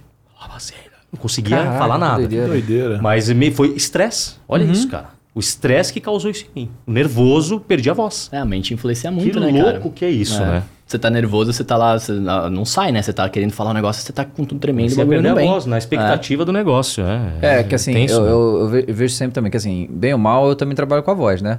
Não precisa ser resolver, mas eu não posso perder a voz também, senão eu não consigo trabalhar. Não, trabalha, você trabalha falando, você trabalha com a voz. Exato, é. É isso. E só que eu não, eu não faço nada, nada. Eu só bebo água bastante realmente. É, isso eu também. E, e quando e a gente às vezes faz live dos jogos, né? No meu caso, Flamengo. E, e aí é é sempre assim, acabou a live e acabou minha voz, porque eu berrei descontroladamente, jeito, né? Não- cara. É, é difícil controlar Ah, isso aí, Tanto né? que a gente grava alguns games que são muito gritados, né? É. Então tem uma preocupação. Você já pergunta, é game de guerra? Vai ter grito? Ó, tem grito. Pô, marca pra sexta-feira, última escala, pra eu não sair, né? Todo mundo quer esse horário, né? O horário mais disputado de game. E aí, pra você, pra você ter um tempo de descanso pra poder voltar a trabalhar na semana seguinte. Você grava isso aí segunda de manhã, é, e aí vai Semana trabalhar. acabou. Cara, como é que faz? Eu você- já fiquei doente uma vez. É mesmo? Gravando um game com ar-condicionado ligado nas minhas costas, Nossa. gritando por três horas. Eu fiquei, Tá peguei, fiquei doente, fiquei doente, precisei tomar remédio. É, você falou do ar, eu não gravo com ar de jeito nenhum, cara. Só assim, você tá gravando, ah, ficou muito abafado, então eu vou passar, ligo o ar um pouquinho só pra É, dar uma falou, o ar não, não, não, desliga. não vaza o barulho, né? Depende, tem ar silencioso que rola, mas norma- normalmente, em 90% dos lugares que eu vou, pelo menos, é, a gente desliga pra gravar. Tem um outro lugar que você pode É deixar porque ligado. eu, isso eu noto, é porque, de novo, eu não preciso estar com um áudio que nem o de vocês. Mas eu noto uma diferença na propagação do som com o ar ligado ou desligado. O- Sim, eu- fica- Eu, sinto o som diferente. Porque o, o som propaga no ar, né? Eu acho Sim. que se tiver. Sei lá, eu não sei. Deve ter alguma explicação física isso aí, né? Mas eu, eu sinto diferença também. Eu ligo o ar porque senão eu vou morrer de calor lá. Mas é porque o meu. Assim, o tu vem meu, do Rio, cara. tem isso também. É, o meu, Rio é o meu quarto, quando eu me mudei pra esse apartamento, tem é, o meu estúdio, aí tinha a janela. Nessa janela, do outro lado, estavam levantando o prédio. Eu falei, eu preciso resolver isso aqui. Aí eu contratei a empresa, eles fizeram o isolamento acústico todo e eu fechei essa janela. E aí eu não escuto mesmo, não sai nada de lá. Mas é muito quente. É tipo insanamente quente. Eu botei ar-condicionado e tal. E aí eu tentei por um tempo fazer as coisas com o ar desligado, só por preciosismo, que eu queria o áudio melhor, mas não, não ficava ruim com o ar ligado, tá ligado? Aí eu não, não aguentei também, não. É muito quente. Não, né? é muito essa. Você é, fica sofrendo lá também. É, pô. também. E não precisa também. O né? som que a galera mais escuta na dublagem remota é o som da porta, o da porta abrindo enquanto a pessoa tá passando e vamos gravar, vamos, pum, né, e a porta fechando, porque, cabine, mano, né? na cabine, porque fica cabine. muito quente mesmo, é, é insano. É sofrido. Mas esse lance tá falando de, de, de gritar, de voz, cara, também com o tempo, é, claro que isso não é, isso, isso não- é só um paliativo, né, mas com o tempo você vai aprendendo onde colocar a sua voz pra você conseguir gritar de fato e não se machucar, né. É, claro que se você vai fazer o jogo de game, você vai ficar granada, não sei o quê. Chega uma hora que não dá. Eu, quando eu tava gravando o Gears of War 5 lá, o Swarm Hunter, eh, por mais que ele tenha um efeito na voz, eu fiz uma coisa aqui, né, Pra poder fazer a voz dele. E eu não sabia fazer isso sem me machucar. Então, assim, eu- a primeira escala foram três horas de gravação direto, só assim. Quando acabou, eu não conseguia. Eu tava gravando, eu não conseguia falar. Liguei pra minha fone e ela falou assim: ó, água gelada, põe gelo e não fala mais. Porque você vai anestesiar a garganta e aí você, amanhã você, você vai estar melhor. Mas não fala mais. A sorte que eu não tinha mais escala naquele dia. É isso que tem os personagens. O, o, o Nanete fez a dublagem do Mortal 11, né? E ele fez o Baraka também. Ele fez a voz do Baraka. Ele falou que ele não conseguia fazer X horas lá, não dava pra fazer É, mais, dá. por causa do jeito que era, que era a voz dele. Então, pe- tem, tem os personagens que vão exigir isso. Não, né? eu, Tipo assim. pô, eu, eu dublei o Jotaro, Aham. né? E o Jotaro tem o, o, o stand lá, o Star Platinum, que é que tem o ora, ora, ora, ora. Que é um negócio cultural, assim. Que eu tenho que gritar. O negócio é forte, porque é um, é um, é um símbolo do personagem lá. É um marco, é uma coisa que tem que ser- é importante pros, pro, pro, pro público, pros fãs, pra tudo. E eu tinha que fazer direito esse negócio. Tanto que no começo eu falei, bom, beleza, vamos fazer com técnica, vamos lá. E, putz, não foi. Né? Até, ó, o horário não tá legal tal. Não, beleza. Então vamos fazer o negócio ficar forte. Aí é, é um, é um grito de guerra ali, de porrada. Não dá pra fazer, não tem técnica pra isso. Você tem que soltar ali, Você tem cara. Você tem que pôr o pulmão e a garganta. E tanto que teve uma escala com o Pedrinho, que, que dirigiu a maioria lá dos, dos episódios, que eu falei pra ele, Pedrinho, ó, não tô num dia bom. Podemos fazer os Zorás na próxima escala, você guarda aí, a gente faz as falas nesse, deixa os Zorás para as próximas, porque eu não consigo fazer. E ele gentilmente aceitou. Mas é difícil. E aí você faz, você fica cansado, é o negócio é forte. Então você se entrega, tem que se entregar. Para certa cena você tem que se entregar, senão o negócio não fica bonito. Né? Esse é um deles. Pois é. Você, você fez o. é, Sua voz é perfeita para isso. é, De, de fato, você fez Rainbow Six, né? Fiz. Rainbow Six. Fiz. Sua voz é de operador mesmo, cara. Fiz, eu imagino. Passe o scan. É, é isso aí, cara. É sua voz, cara. Fiz, que fiz perfeito, bastante, fiz cara. bastante disso aí. Você fez Far Cry? Far Cry, o último que saiu, o Fiz, 6, né? Fiz. O fiz. Júlio? Mas é. é. É, fiz, fiz, mas eu não- agora eu não lembro o, persona, o nome do Eu, personagem. eu acho que assim. foi o Júlio. Tu jogou Far Cry 6? Muitas vezes você nem sabe, muitas vezes, o nome, né? É direitinho. mesmo? do Às vezes o cara não fala o nome. Cara, você, é, muitas vezes é- o negócio é tão confidencial que tem um código. Caramba! Eu O game tem um código, você não sabe direito, né? O Gears of War, ele não tinha nem nome de. O nome do projeto não chamava, tipo, não tinha nada a ver com isso. Era o nome do estúdio que ficava no Canadá, sei lá o quê. Tipo, É. tanto que eu não sabia que jogo que eu ia fazer até quando até ela ter lançado. Que eu falei, nossa, acho que foi isso aqui que eu fiz. Eu comecei a reconhecer a, a- a temática, então eu falei, cara, acho que é isso aqui. Aí eu vi, de fato, aí me falaram que era, mas Isso, tem uma. isso- uma isso é doido, bizarra. porque assim, é, é, Bom, eu eu gravo um vídeo e aí depois que eu gravei, eu vou lá conferir só ver se eu não fiz uma merda, tá? vocês já são profissionais, provavelmente não é esse o caso que vocês iriam ver. Mas assim, vocês terminaram o trabalho.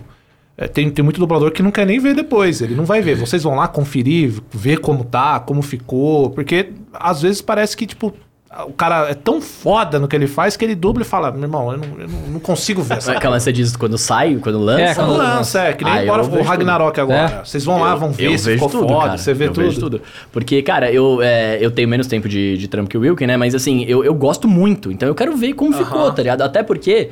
É, uma coisa é você gravando e você vê ali na boquinha do personagem sem som, só com a tua voz. Outra coisa é você ver o projeto finalizado, né? Que tem outra emoção. Você- uma emoção é você tá fazendo ali, puta, animal. Outra coisa é você ver com a mixagem, com a trilha, com o que vai te trazer um É. negócio, saca? Então, Qual é, foi a situação que você não viu? Exato, no, no game principalmente, né? No- na dublagem você tá vendo a cena tal, beleza. Agora no game você, de novo, você só vê o Pro Tools ali, a linha do áudio. Então você fala, mano, eu quero ver, eu, eu queria ver a cara do Rhino. Eu queria ver como é que ele era, né? E aquele dente escuro dele me incomoda um pouco, inclusive. eu queria muito ver, cara. E, Não, e eu é. vi, e assim, modéstia à parte, foi um dos, foi, acho que foi o único trabalho que eu vi que eu falei, mano, que animal. E isso é direção, né? Claro, a direção, não sei pra você, mas pra mim a direção foi essencial, assim, pra chegar no resultado. Do E- God of War, você diz? É, do God of É, War, pô, é. sem dúvida. E Foi essencial, assim. E, tipo, foi pra mim, cara, ver, ver lá pronto, ver, foi tipo um bagulho que eu falei, cara, olha que insano. Mas eu vejo tudo. Eu você gostou de tudo que você viu? Do seu trampo em si? Do meu personagem, você falou, sim. Meu Porra, personagem, sim. ficou do jeito que eu queria, Foi a, a, pri- cara, entonação, foi a tudo. primeira vez, foi a primeira vez que eu assisti um trampo e eu falei, puta, isso aqui tá do jeito que eu imaginei Tá que ficaria. tá muito bom. Eu falei, caralho, que animal. Que animal mesmo. Todas as outras coisas que eu fiz, claro, tem coisas muito legais e tal, mas são trampos que eu termino e falo, puta, acho que eu podia ter feito mais assim, podia ter feito não sei Uhum. o quê. Esse não, esse eu até mandei mensagem pro diretor lá e falei assim, mano, parabéns, tá? Você conduziu magistralmente, mano. Não, o God of War ficou legal, gostei também do trabalho. Eu fui atrás, logo que saiu o trailer, ele já me mandou, falei, não, quero ver. Ó, tá dublado, você tá aqui, né? Pô, ele aparece no trailer lá, o, o Tyr, fiquei super feliz. É, mas eu, como eu disse, não consegui jogar, então eu não vi o jogo todo ainda, eu preciso ver as partes. É difícil você ir atrás de tudo que você faz, né? Tem É, coisas sim. que são dá. que são menores, né? Tem umas pontas, né? Então é difícil você ir atrás de tudo. Você muitas vezes não. Onde vai passar isso aí, né? Nem muitas vezes o diretor não sabe te falar. Onde vai passar? Não sei. Não sei se é Netflix, não sei se é streaming, se é TV, né? não dá pra saber. Mas o que a gente, pô, tem uns personagens bacanas de, de produções muito legais, filmes, séries, aí você fica lá marcando pra poder ver. Mas eu tenho, esse- eu tenho um pouco esse problema, né? Putz, você podia ter feito diferente isso aí, cara. Putz, Nossa, meu, começa a incomodar um pouco, sabe? Tem uns trabalhos que eu fiz mais no começo de carreira, assim, que você olha e fala, pô, Ah, mas cara, isso eu sempre, queria né? ter feito Isso assim, cara. Queria gravar de novo, cara. É, eu, eu acho que assim, ó, você. Cê- no começo da carreira você tá de um jeito, cinco anos depois você tá de outro, dez anos Sim, depois você tá você de vai outro. então- aprendendo muito com é, o tempo, né? Todo trabalho que você for ver é, é que cinco anos depois você fala, hum, podia ter feito isso aqui desse jeito. Eu tenho certeza, o Rainer eu vou olhar daqui a cinco anos e falo assim, ah, É, ficou muito normal. bom, mas hoje eu faria assim, assim, assado. Tem o lance da tua maturidade como ator, né? A tua, a tua bagagem pra, pra você conseguir chegar num, num resultado lá. Não, e, e você, quando você grava um personagem por um certo tempo, né? Você pega É, uma série, por exemplo. A série Eu dublei recentemente aí. Recentemente é forma de falar, né? Começou em 2016, que foi a série This Is Us. Adoro. Que é uma série linda, Gosto, cara. Linda, linda. gosto. Inclusive vai estrear na Globo amanhã. Ah, é? verdade. Estreia. Ah, legal. E Agora demoraram, hein, pra colocar, porque olha, a série é Ó, excelente. quem eu gosto tá muito. assistindo vai, vai estrear This Is Us. Eu faço a voz do Jack Pearson. É. Eu sabia. Eu faço o Jack é Pearson. Obrigado, cara. É isso. Jack é demais. Jack, Jack é demais. Jack é muito O Jack foda. é maravilhoso. Jack é muito bom. E começou em 2016 essa série, né? Isso foi pô, incrível. Esse personagem na minha vida é. E acabou esse ano. Ele é muito marcante, a- o Jack, cara. É. Ele é muito bom. É, o, o paizão do. Paizão, do- nossa. Melhor pai do mundo, Nossa. né? E foram seis anos. Então, quando você vai. Aí ela, ela termina a temporada, volta e tal. Então, você tem um tempo que você vai conhecendo o personagem. Você, você tem a, a chance de ir aprimorando ele. Então, quando você começa a gravar, é diferente de quando você termina. Exato. Pô, eu falo, se eu pudesse gravar as duas primeiras temporadas do Jack de novo, meu, nossa, eu gravaria, porque é, é diferente, não tem como. Você tá há seis anos gravando o cara, você vai, você vai conhecendo ele melhor, você vai captando algumas emoções, né? É, é outro trabalho, é outra história. Né? Lógico, você tenta fazer sempre o seu melhor, sempre. Você quer entregar o melhor que você pode, mas é natural isso aí. Você tem um tempo de, de amadurecimento do personagem em você e é... é- mas essa série é linda, né? Não, é, e, é então, em cima disso, eu pura, quero te né? perguntar, cara. Inclusive, eu fiz uma pergunta parecida com a Beatriz. Eu quero passar pra você, porque, cara, fazer o Jack Pearson, é assim, essa série é tão emocionante de tantas formas.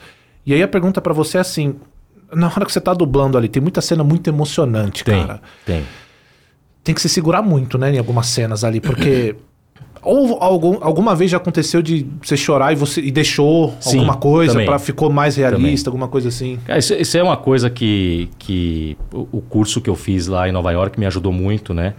É, como é que, porque, na verdade, lá a técnica é, é uma atuação por método, né? Eu sou ator por método. Então, é uma técnica Stanislavski de você, simplesmente, como é que você busca a emoção para trazer naquele momento. É basicamente isso aí, né? Não demonstrar, mas sentir e esse sentimento vem naturalmente à tona e você traz a emoção ali que precisa. Então, isso me ajudou muito a, a lapidar é, a parte artística da atuação.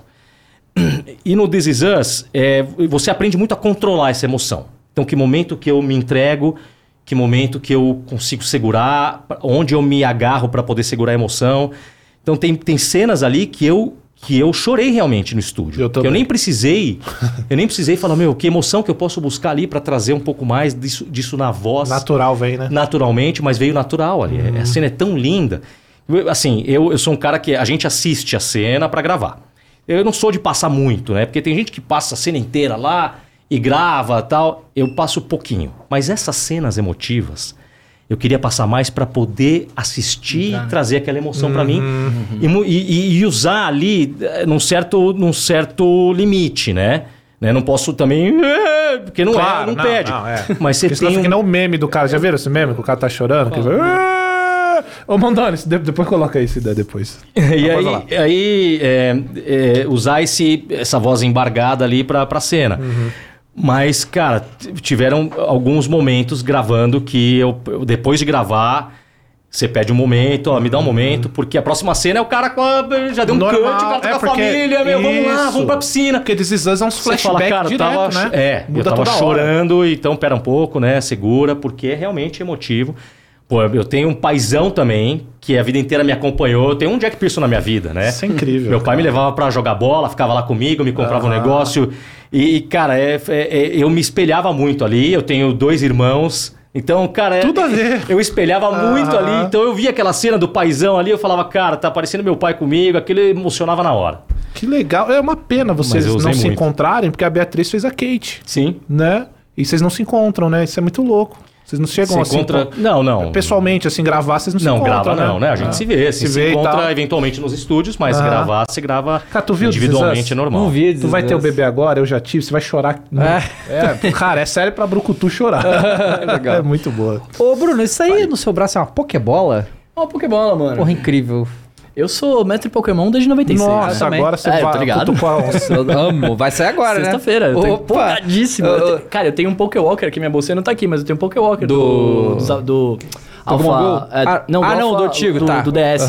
Eu tenho lá ainda até hoje, cara. Eu sou Olha, eu viciadaço viciadaço. Você jogou viciadaço. Arceus agora? Joguei. Cara, e, Joguei. e esse eu achei. eu- assim, não. Ele é bem diferente, né? Sim. E assim, você, pra você encontrar seu, você tem que completar Pokédex. Eu achei isso incrível, tá ligado? Incrível. Sim, eu, eu- sou um cara, eu sou das batalhas, então eu participei de vários torneios online da Nintendo, várias paradas assim. A minha pira não é muito completar a Dex. Uhum. A minha sempre é. Tanto que eu fiquei na bad que eu falei, puta, eu vou ter que pegar todos pra ver o Arceus. ver o cara, Arceus, né? Que loucura é essa? Mas eu tô ansio... eu, eu joguei Animal e eu tô ansiosíssimo pra esse novo agora, porque o Arceus é um mundo aberto, mundo a- entre Mais ou aspas, menos, só tem a né? cidade, né, Exato. tal, né? Esse- O- esse novo vai ser mundão aberto e assim, va- aí sim vai ser a realização do meu sonho de infância, que é você andar pelo É, por eu, um tô- eu mundão quero e ver se eles vão ali. conseguir executar, né? Porque o Sword and Shield Ah, sim. Uhum, eu vi você falando, eu, eu tenho, eu tenho exatamente as mesmas ressalvas que você tem de Pois é, gráfico, vamos- etc. Mas vamos ver, né? Porque eu tô bem animado com esse negócio aí. Eu tô, tô, tô com pena dos outros jogos que eu queria jogar, porque eu não vou jogar nenhum deles. Pokémon.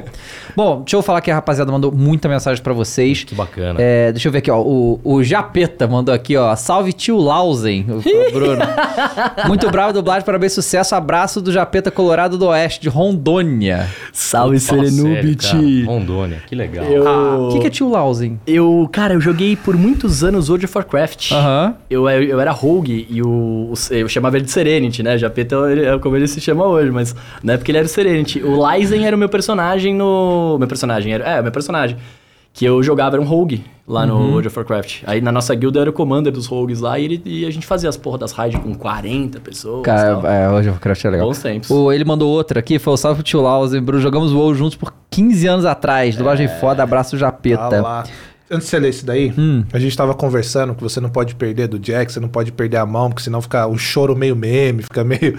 Eu tava falando desse cara aí, ó, desse choro aí, coloca aí, Ah. manda. senão fica assim. não pode ficar assim na dublagem, né? Se o original resse assim, ele ia ter que Pois ser. é. Exatamente. Você vai dublar, tem que dublar assim, mas... Dublar assim- Não, mas não é o caso do Jack, né? Não, não é o caso. O, o- o Jack, ele, ele não chorava, ele fazia chorar, né? É, isso. Quem tá assistindo é que chora ali, né? Muito emocionante. Ó, o Oreo Joe Starraya Dá lá. é, falou aqui. Tenho 15 anos depois dos flow games com os dubladores do God of War Ragnarok. Fiquei curioso sobre como poder ingressar nesse meio. A dublagem do God of War Ragnarok é foda.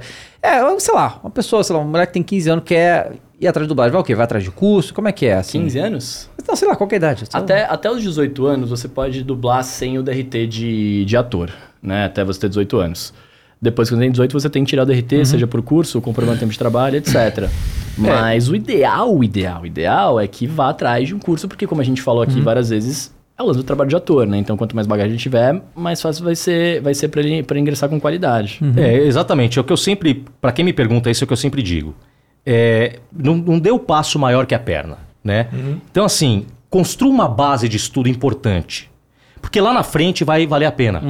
Então, assim, a gente mexe muito com língua portuguesa, né? Com idiomas. É, é importante que você tenha uma base de estudo, porque hoje o cara fala assim, não, eu quero ser dublador, eu tenho 14, 15 anos, posso, posso dublar, já, já, já tenho página com, com fandub, quero...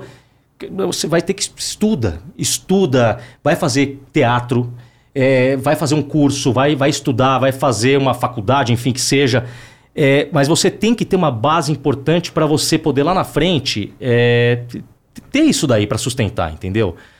Eu acho muito importante o estudo para a pessoa. A pessoa tem que saber, tem que saber, tem que saber é, informação. Cara, tudo é, é, a gente desde o eu tava esses dias dublando lá um negócio, aí tava lá, era um cara tava assando uma carne, era um programa de churrasco. Aí no texto tava assim, meu, essa picanha, não sei o quê. Aí eu olhei, era um filé mignon. Aham. Aí eu falei, peraí, mas não é picanha isso aí, isso aí é um filé mignon, né? Mas, então, assim, cultura geral, entendeu? Você tem que saber essas coisas.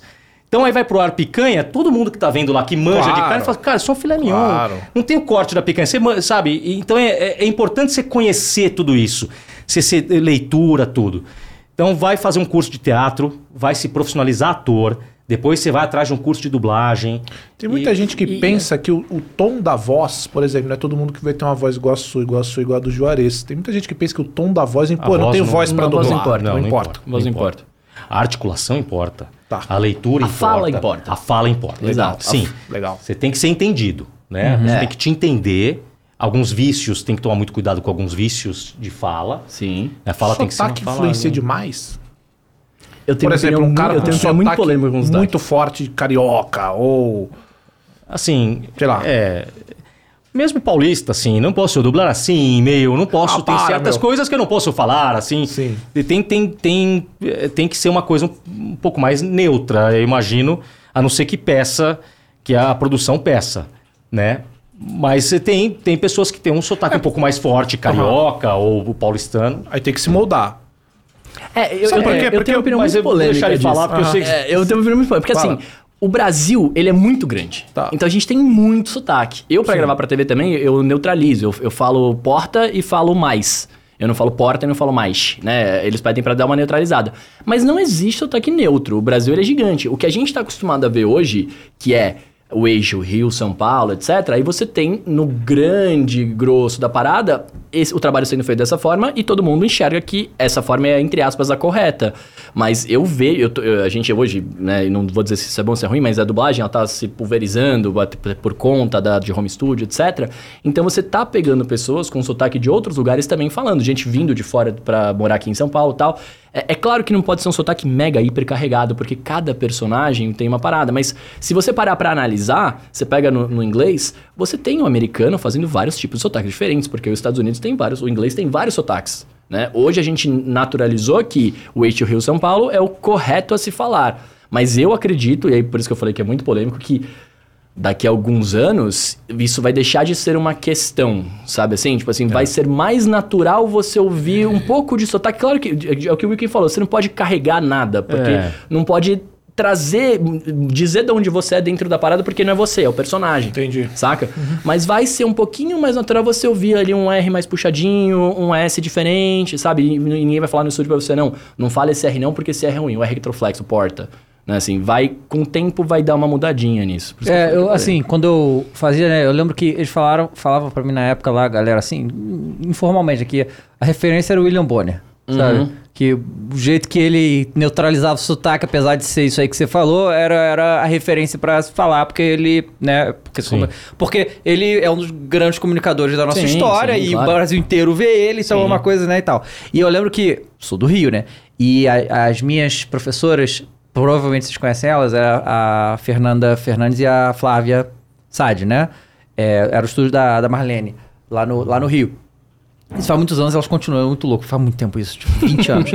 e, e eu lembro que uma coisa que era muito comum lá, todo mundo riu lá, né? Que era que elas corrigiam a gente sempre, que era que a gente não podia falar mesmo. Era, Mesmo? Pra, É. é. pra criança é muito difícil, né, cara? Porque é, é, o, o carioca ele come umas letras e tal. E mesmo é tipo. Tem que ser me- muito difícil falar mesmo pra, pra, pra é, gente. é o mesmo carioca. mesmo. É, então. Tem- né? É. então tem, tem essas coisas. Justamente Porque você tá moldar o seu sotaque é meio que reaprender a falar. Pois é. Sim. Porque é muito vício um sotaque. É a Muito sua vida vício. inteira falando dessa Pois forma. é, cara. Aí você entra pra estudar isso e o cara fala: meu irmão, você tá falando tudo errado pra mim. Você não pode continuar assim. O cara tem que reaprender a falar, se Não comunicar. é fácil, é. Mas é, é coisa de, de nível de, do cliente. Cliente Sim, sim. É. Fala, não quero isso aí. Pode refazer, Exato. pode regravar. Ué, como é que vai fazer? É, o Não guerreiro sei também. medieval não pode parecer Alguém- o carioca da Lapa, tá ligado? Não dá, né? Tem, Exato. tem isso. Chama espada aqui, É. parceiro. É, exato. Mas, é, mas é- essa é a pira. Você, tem- você vai ter vários sotaques diferentes, mas você não pode regionalizar. Eu não posso achar que o, o, o, o God of War foi dublado lá no centro do Rio de Janeiro. Isso. Entendeu? Tipo, não posso, porque é uma parada que não é no centro do Rio de Janeiro. Uhum. Essa é a, é a grande disputa. Só antes de você trocar, eu só queria falar um negócio que você falou do, da Fandub, etc. É, eu queria falar uma parada dessa pergunta do menino de como ingressar na dublagem. Hoje, com a, com a tecnologia, etc., muita gente faz a fandub, posta a fandub na internet, fala, ah, eu faço, eu sou fã dublador do personagem tal, não sei o quê. É, eu enxergo assim, cara, a, a, a fandub é legal pra você aprender a, a, a, a, a ter um primeiro contato com uma parada. Mas ao mesmo tempo que você começa a fazer muita coisa, você começa a criar vícios que Sim, você não vai poder ter exatamente. dentro do E estúdio que não vai ter um diretor te que explicando não vai que tá exato. errado. E aí né? você vai, Exatamente. vai ficar fazendo, fazendo. Então, assim, eu não demonizo a fandub como muita gente fala que ah, não tem que fazer. Eu acho que você tem que Não, fazer é um legal, pouco é pra você aprender, pra você entender como que funciona o negócio. Mas é, dentro, quando você. Eu já fiz muita fandub antes de começar a dublar tal. Eu, eu não postava, na minha época não tinha isso, né? Mas eu fazia pra mim pra treinar em casa. E eu ficava muitos, muito tempo na mesma cena. Tipo, às vezes eu ficava, sei lá, duas horas pra fazer um anel, saca? Porque eu não tinha experiência.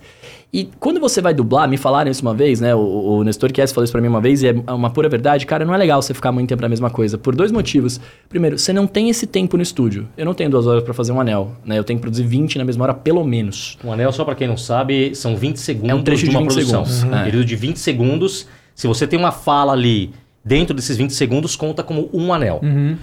Cada 20 anéis conta uma hora de dublagem. É isso. É, e Então, a- se você pode falar por 20 segundos, desculpa, cara. Se você pode falar por 20 segundos, você pode ter um oi. Em 20 segundos Tá. é um anel. É É, um da anel. conta da mesma forma, Aham. entendeu? Exato. é, A, a conta que, pra, pra quem não é da área, assim, é a cada hora de gravação você tem que produzir 6 minutos de filme. Né? 26, 20 anéis dá 6 minutos. É, e é assim, você não tem esse tempo. Então você vai criar um monte de vício ali pra você fazer, e etc. De repente você quer gravar palavra por palavra da frase, porque pra você. Mas, e não dá, às vezes. Você pode gravar frase por frase, mas tem. Momentos que não tem edição, e aí você tá fazendo em casa, você acha que assim ficou legal e, puta, tem um monte de picote no meio. Então, assim, de novo, quer fazer a fandub? Faça a fandub, aprenda, né? Entenda ali como funciona, mas, cara, viu uma cena faz uma vez, ah, ficou legal, já pega outra e, e é isso, né? Depois vai fazer o, o curso, porque, de novo, né? Como o Wiki falou assim, e eu comentei, não é obrigatório, mas ele é essencial pra você entender como funciona ali o, É, o é, um que tem no YouTube que é muito famoso é o Voice Makers, né? É. Vocês já chegaram a ver? De, Já, de, já. de anime. Eu, eu acho que eles mandam muito assim pra. Eu, eu, eu- assim, quem não é do meio, você não acho que eles são amadores, cara. Porque Mandam eles. Não, eles tem muita mandam gente bem. fazendo dub é muito bom. Eu, eu assim, acho que eles bom. fazem. Eu não sei se eles fazem estúdio e tal, mas a qualidade do áudio é muito boa também e eles mandam muito bem. Mas- Cara, mas fizeram uma fandub, vocês devem conhecer o jogo, a franquia Resident Evil, Sim. os Aham. jogos. E fizeram um fandub do Resident Evil 4. Cara, muito bom também. É claro que você vê que uma voz ou outra ali não se encaixa, mas, cara, é, é fandub, sabe? Tá muito bom. também. Não, tem muito. Cara, vou ser muito sincero, tem muito fã dublador que manda muito bem, assim, tem muito melhor que gente que, tá, que é profissional tá no mercado, né?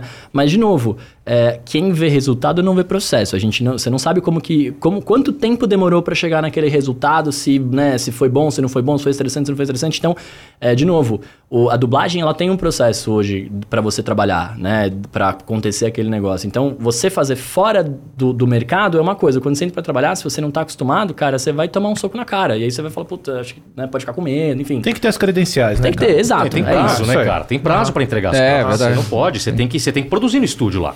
Então, uma expectativa é que você faça tanto ali dentro do estúdio, dentro daquele tempo. Se você não produz, você começa a ficar improdutivo pro mercado. Né? Como é que trabalha com essa pessoa, enfim. Então, a, a pessoa tem que... O que ele falou, exatamente, né? Quanto tempo demorou pra fazer um bom trabalho? Pô, não tenho certeza que é bom. Mas demorou muito mais do que demoraria se fosse pra fazer dentro do estúdio, né? Pois é. Ó, o Mandoni mandou aqui, ó. Muito foda ver o Wilco Casimiro Flow Games falando desse jogo maravilhoso. Wilco, gostei, gosto muito de Jojo. Eu ouvi dizer que você faz a voz de Jotaro. Consegue dar uma palhinha pra gente? Ai, ai, ai. Consigo, opa. que, mas que saco. Ele adora. mas que saco. Mandar um orar aqui, né? Bora. Posso gritar aqui, hein? Vontade. Deve, mas deve. Então, o Jotaro, quando vem o Star Platinum, ele faz assim. Ora, ora, ora, ora, ora! Isso, muito bom.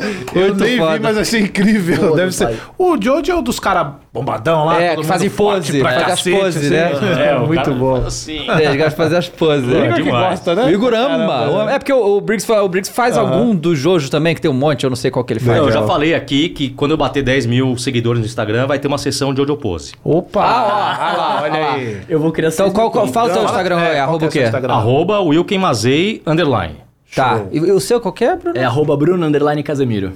Boa. Boa, vai estar aqui na descrição pra quem Isso. não pegou essa. essa Ó, parte. o Fênix mandou aqui, ó. Salve, primeiro parabéns pelo incrível trabalho, o Wilco e o Brunão. Queria saber se vocês são fãs da mitologia nórdica, se conhecem os personagens, as histórias e usaram como inspiração. Já conheciam a Eu conheço um mitologia pouco. nórdica? Inclusive o Tyr, se eu não me engano, ele perde, ele perde a mão, não. Ele, o Tyr, ele Eu acho que ele perde a mão. não é? Também? Não, não, acho que ele perde a mão. lobo, porque no, é, no- Ele vai alimentar o Fenrir lá. É, e aí. no- ele- porque no Assassin's Creed Valhalla acontece isso, ele perde a Também. mão. É. que também tem, assim, é, eu sempre indico esse livro, que ele retrata muito bem, porque cada um vai contar de uma maneira diferente a, mi- a mesma mitologia, né? Mas tem um livro muito bom também, pra quem quiser saber, que é um livro do Neil Gaiman chamado Mitologia Nórdica. E é muito bom ali, ele retrata muita coisa legal. Mas é, é- a maioria conta assim mesmo, a parada do. É, que do- acho que ele vai alimentar. o- acho que o Loki fala pra ele alimentar, alimentar o Fenrir ali, que não vai dar nada. Ele, ah, então vamos lá. daí Ele vai e come a mão dele, né? Tem uma- eu, eu conhe- eu conheço bem pouco, assim. O, o- cara, o máximo que eu conheço foi de, de gente me contando. Eu nunca fui estudar a parada a fundo. Eu assim. já vi que a foto do trailer é ele segurando aqui, que pode ter uma referência com o negócio da mão. Cara, tem umas coisas aí. É, começa, pô, né? é, começa, teorias, né? começa. É, Ficar analisando trailer é uma loucura. Porque, assim, pelo menos o, o trailer principal do God of War, antes dele ter lançado, só engana. Tipo, é tudo mentira ali, saca? Tipo, tudo que a gente imagina não é nada, ali, Nada. Isso é muito louco, você falou de teoria, porque hoje tem criador que, cara, depois que o jogo lança, ele não quer mais saber. Porque o interessante é a teoria. É a teoria, exatamente. É o nosso jogo. Na hora que vem a verdade, É, não, é uma ah, graça, não tô né? aí. Teoria da conspiração é o que vale. Ó, o Enzo Dani me mandou aqui, ó. Salve galera, sou dublador do Rio de Janeiro e, e tô apaixonado pela localização desse jogo absurdo. Parabéns, gente. Valeu, Obrigado, Enzo. Enzo. Valeu. Valeu, Enzo. É nóis, mano. É, o Dani Spider, que tá sempre com a gente aqui, mandou aqui, ó. Esses programas com dublador são um deleite. Seria amassam com a Angry Boda e o Loft. Quem sabe alguma hora. Quem sabe, Dani. A gente queria muito trazer o. Como é que é o nome? O Odin, o, O Odin do Campanelli. Campanelli. Campanelli. vai, mas é, né, já tá com mais de 80 anos. É é, difícil. Campanile. E não é todo mundo que é doidão que nem o Milton, né? É, não, louco, né, louco. Ah, o John, o John V. Kai aqui no Instagram, né, Instagram, arroba TV, segue lá, é, perguntou pro Bruno, qual foi fazer a dublagem do Cavaleiro Zodíaco, do novo? Você tá nessa? Ah, eu tô, cara. Eu faço o Shiryu nesse Hum, Cavaleiro maneiro. Zodíaco novo. É. Esse é da Netflix? Da Netflix, Aham. é. É, Cara, pra mim foi uma realização de um sonho de infância, assim, na verdade. Porque eu sou da época dos Cavaleiros, como a gente tava falando, da Manchete. Então eu acompanho há muito tempo. Quando eu entrei pra fazer o teste, eu nem sabia do que tava rolando. Enfim, eu entrei lá, o diretor falou pra mim assim, falou assim... Tá reconhecendo aí, Casemiro? Aí eu olhei pra tela... Falei, mano, não. O que que é? Aí ele, passa um pouco pra você ver. Aí era a cena, é, era uma cena que o... Isso tem no anime, né? Enfim, não é spoiler pra nada. Mas é, é quando o Shiryu ele é mandado pro Sekishiki, que ele morre uma vez, daí ele volta e tal. E eu fiz essa cena como teste. Aí eu vi lá e eu falei, cara, que louco. Eu falei, caralho, é Cavaleiros? Ele falou, é. Eu falei, nossa, que legal. Aí eu falei, ah, vou gravar qualquer coisa ali, né? Não sei o que, que vai ser, porque, enfim, tem todas as vozes e tal. É, aí ele falou assim, você vai fazer teste pro Shiryu. Aí eu olhei assim, eu falei, mano, aconteceu exatamente o que você falou. Minha voz começou a falhar, eu comecei a ficar com medo, eu comecei a tremer ali. Eu precisei respirar um pouco. Eu falei, mano, peraí. Vamos lá, o que, que tá rolando? E aí, cara, a gente gravou, foi do caralho, assim, foi animal. Eu, eu nem sabia que tava rolando essa parada, eu não sabia que ia ter teste, eu não sabia de absolutamente nada. E aí você fala, velho, né, como que isso tá acontecendo? A galera dupla Cavaleiros há mil anos, né, 30 Sim. anos, né, enfim. É, aí que eu fui ficar sabendo que eles estavam renovando o elenco e não sei o que e tal, mas assim, foi animal, cara, poder participar. Até eu brinquei, isso, cada ceia que eu falo profissionalmente é é uma, uma lágrima que escorre no meu olho, porque eu falo, mano, que Ah, animal louco tá fazendo ser. isso. Que animal, que animal, louco. sim, animal. O Ariel Gomes mandou aqui, a gente sabe que não, mas ele falou, você já tinha visto o visual do Randall enquanto dublava? Não, né? Você não, chegou a ver. Mas você, é, isso é curioso, você tava imaginando o, como, como era o Randall? Você tava Eu imaginando tava. como o que, assim? Cara, é porque eu tenho muita, eu tenho muita referência do filme da, dos filmes da Marvel, Sim. né? Então eu tava imaginando alguma coisa muito parecida, né? Assim, nesse sentido. Eu imaginava que ele teria uns dreads, alguma coisa assim e tal. Mas eu, eu imaginava que ele era maior. Que por mais que ele tivesse a voz que ele tem, eu imaginava que ele, por ser, sei lá, sentinela, o, o representante, eu falei, cara, ele deve ser um cara grande, né? Uma coisa mais... É, mais parrudona. Aí não, ele é, né? Um maluco mirradinho. Quando o Thor chega perto dele ali, que eles, ó, ele fica olhando Nossa. pro Thor aqui É, não, assim, ele ó. é mirradinho, mas ele é embaçado. Não, ele é embaçado, é. É, Qual que é a pira dele, inclusive, né? Ele tem. Ele, ele lê mentes, é isso, né? Ele Ah, ler é, a ele, ele prevê algumas coisas, ele lê bem, ele, ele- na verdade, o, o olho dele, né? Ele vê além É, dos ele reinos e tal, dos- então ele tem a parada assim, né? Esse é o negócio do Randall. Eu tô comentando, deixar até pra galera que tá na live aí, se pra mais alguém lembrou o Helios, porque me lembrou muito. Lembrou o Helios, né, do God of War 3, na do God of verdade, War é. 3, que é muito parecido, é folgado, é muito rápido. Muito e, rápido, Enfim. é. Fala isso, cara, depois, que a gente- depois do Jack, eu só escuto o Jack. Desculpa o pessoal do Tier, desculpa o pessoal do Jojo, é só o Jack agora, que loucura, Mas isso é muito legal, cara. Legal, porque que assim, legal. é, a referência que você tem da- do, do nosso trabalho, ele mexe muito com a emoção das pessoas, É. né? Então, assim, a, ref- a maior referência que você tem do trabalho daquela pessoa vai ser o que você vai ouvir na maior parte do tempo, sim. né? É, eu gravo para as afiliadas da, da Globo lá, e aí toda vez que eu tô no Twitter alguém me marcar, o Kirishima tá lá nas, na, na Globo fazendo um anúncio. Isso, por um lado, é muito legal, você reconhece, por outro lado, não é tão legal. Porque você fala, porra, eu não tô conseguindo me distanciar, Ah, do distanciar do personagem, é. É então, muito assim, é, louco. todo mundo tem essa referência. Você vai ter eu, por exemplo, o, o Hermes, o Wendel, para, o Hermes pra mim vai ser sempre Ah, o. Elis é esse aí, ó. Esse é o Ah, Helios, esse? é. É. É. Esse aí já Nossa, tá quase na- né? nas últimas. É, outro gráfico. Outra né? coisa, né? Mas é isso mesmo que a gente tava falando, Legal. que, que ele falou que. Você falou, né? Puxa, eu não consigo ouvir muito o tio, eu ouço mais ele. Cara, depois do. Eu tô ouvindo o Jack. O Jack porque falando. acho que a voz é mais Próximo. próxima, né? próxima, Você é. faz mais Pró- a. Aí eu mantenho. O Jack é é mais a minha É, voz mesmo. mas é por isso, É, então. é isso aí. Ó, É isso a última aqui, o W Dans mandou aqui e perguntou qual é o. de- dos personagens que vocês já fizeram, qual é o favorito de vocês? Vocês têm algum? É difícil escolher um favorito, né? Mas esses que a gente comentou aqui, pra mim é. Fala ele, fala ele, É. fala ele. Não, eu- eu- o Jotaro, o Jotaro mudou minha carreira. Tá. Então isso aí eu tenho que, eu tenho que valorizar Claro, muito, assim, claro. né? Então, hoje muita gente que me segue, muito carinhosa com o meu trabalho, tá? Um beijo pra todo mundo, inclusive, que tá aí assistindo a live. Tá lá por conta do Jotaro e é apaixonada pelo Jotaro. Então, o Jotaro, eu acho que é o personagem mais importante da minha carreira. E o Jack Pearson também é um personagem maravilhoso. E agora o Tyr, cara, personagem enorme. Olha. Literalmente. Literalmente, Ah, né? literalmente. São é. três Não, a galera, tá, a galera tá aí. me corrigindo aqui, é o Hermes. O Hermes. É o Hermes. Não, mas aquele é o Helios. Não, então, a galera tá falando do, do Hermes que ele é mais rápido. que Ah, tá, o Hermes- não, mas o Helios também é, pô. também, é o Helios É, o também. Helios Não, também. vocês também são chatos, hein? Chato, chato. Ah, vamos lá. Se lascar todo mundo aí. Eu acho que pra mim, cara, é, a gente tem. Eu, pelo menos, eu tendo a me, a, a, a me apegar nos personagens quando eles têm alguma coisa a ver comigo ou que alguma coisa na minha, na minha vida me fez, né? Tem uma parada, tem alguma coisa com a história. Então acho que eu, eu gravo anime que chama Haikyuu, que é um anime de vôlei, e eu jogo vôlei assim desde os 12 Ah, anos legal. de idade, tá ligado? Tipo, eu gosto pra caceta. E a primeira temporada de Haikyuu, ela é basicamente te ensina a jogar vôlei, né? Então o, o Kageyama, que é o levantador lá tal, é, ele é muito parecido com o que eu era quando eu jogava, né? Eu era um cara que eu queria ganhar pra caramba, eu queria, né? Eu queria, eu não era a mesma posição dele, mas eu queria sempre ganhar, eu queria fazer o meu melhor, eu ficava bravo que nem ele ficava, então eu me identifico muito com ele assim. Então, claro, o Kirishima foi o, o que mais alavancou a minha parada, agora também o Heindel também, é, tiveram outros, mas o, o Kageyama ele tem esse lugar especial por conta de ter feito, de, de eu, ter- de eu saber o que que ele sentir em quadra, sabe assim? Então, eu gosto muito dele, cara. Maneiro. É bem da hora. Gente, muito obrigado por Nossa, terem vindo bom aqui. demais, Foi hein, bom gente? demais. Foi um Prazer prazer conversar com Muito vocês. bom. É, rapaziada, Prazer a gente vai mandar vocês lá pro Flow, tá? As redes dos dois vai estar aí na descrição também. E sexta-feira a gente vai ter o Rafael Grassetti aí, tá? Monstro. Então, monstro. Muito obrigado a todo mundo que foi aqui até agora. Obrigado mais uma vez Valeu, vocês terem gente. vindo. Obrigado, obrigado pelo convite. demais, prazer é estar isso. aqui. Obrigado para todo mundo que acompanhou aí a live. Brunão, prazer dividir a bancada com você. Bom demais. E, pô, até a próxima. Valeu. Obrigado por bom. tudo, gente. Valeu, gente. Obrigado aí, pelo gente. convite. Ficou Tamo junto. Excelente o trabalho de vocês, os Obrigado, dois. Olha, tá Obrigado muito bom mesmo. Muito bom. Valeu, rapaziada. Falou. Tchau.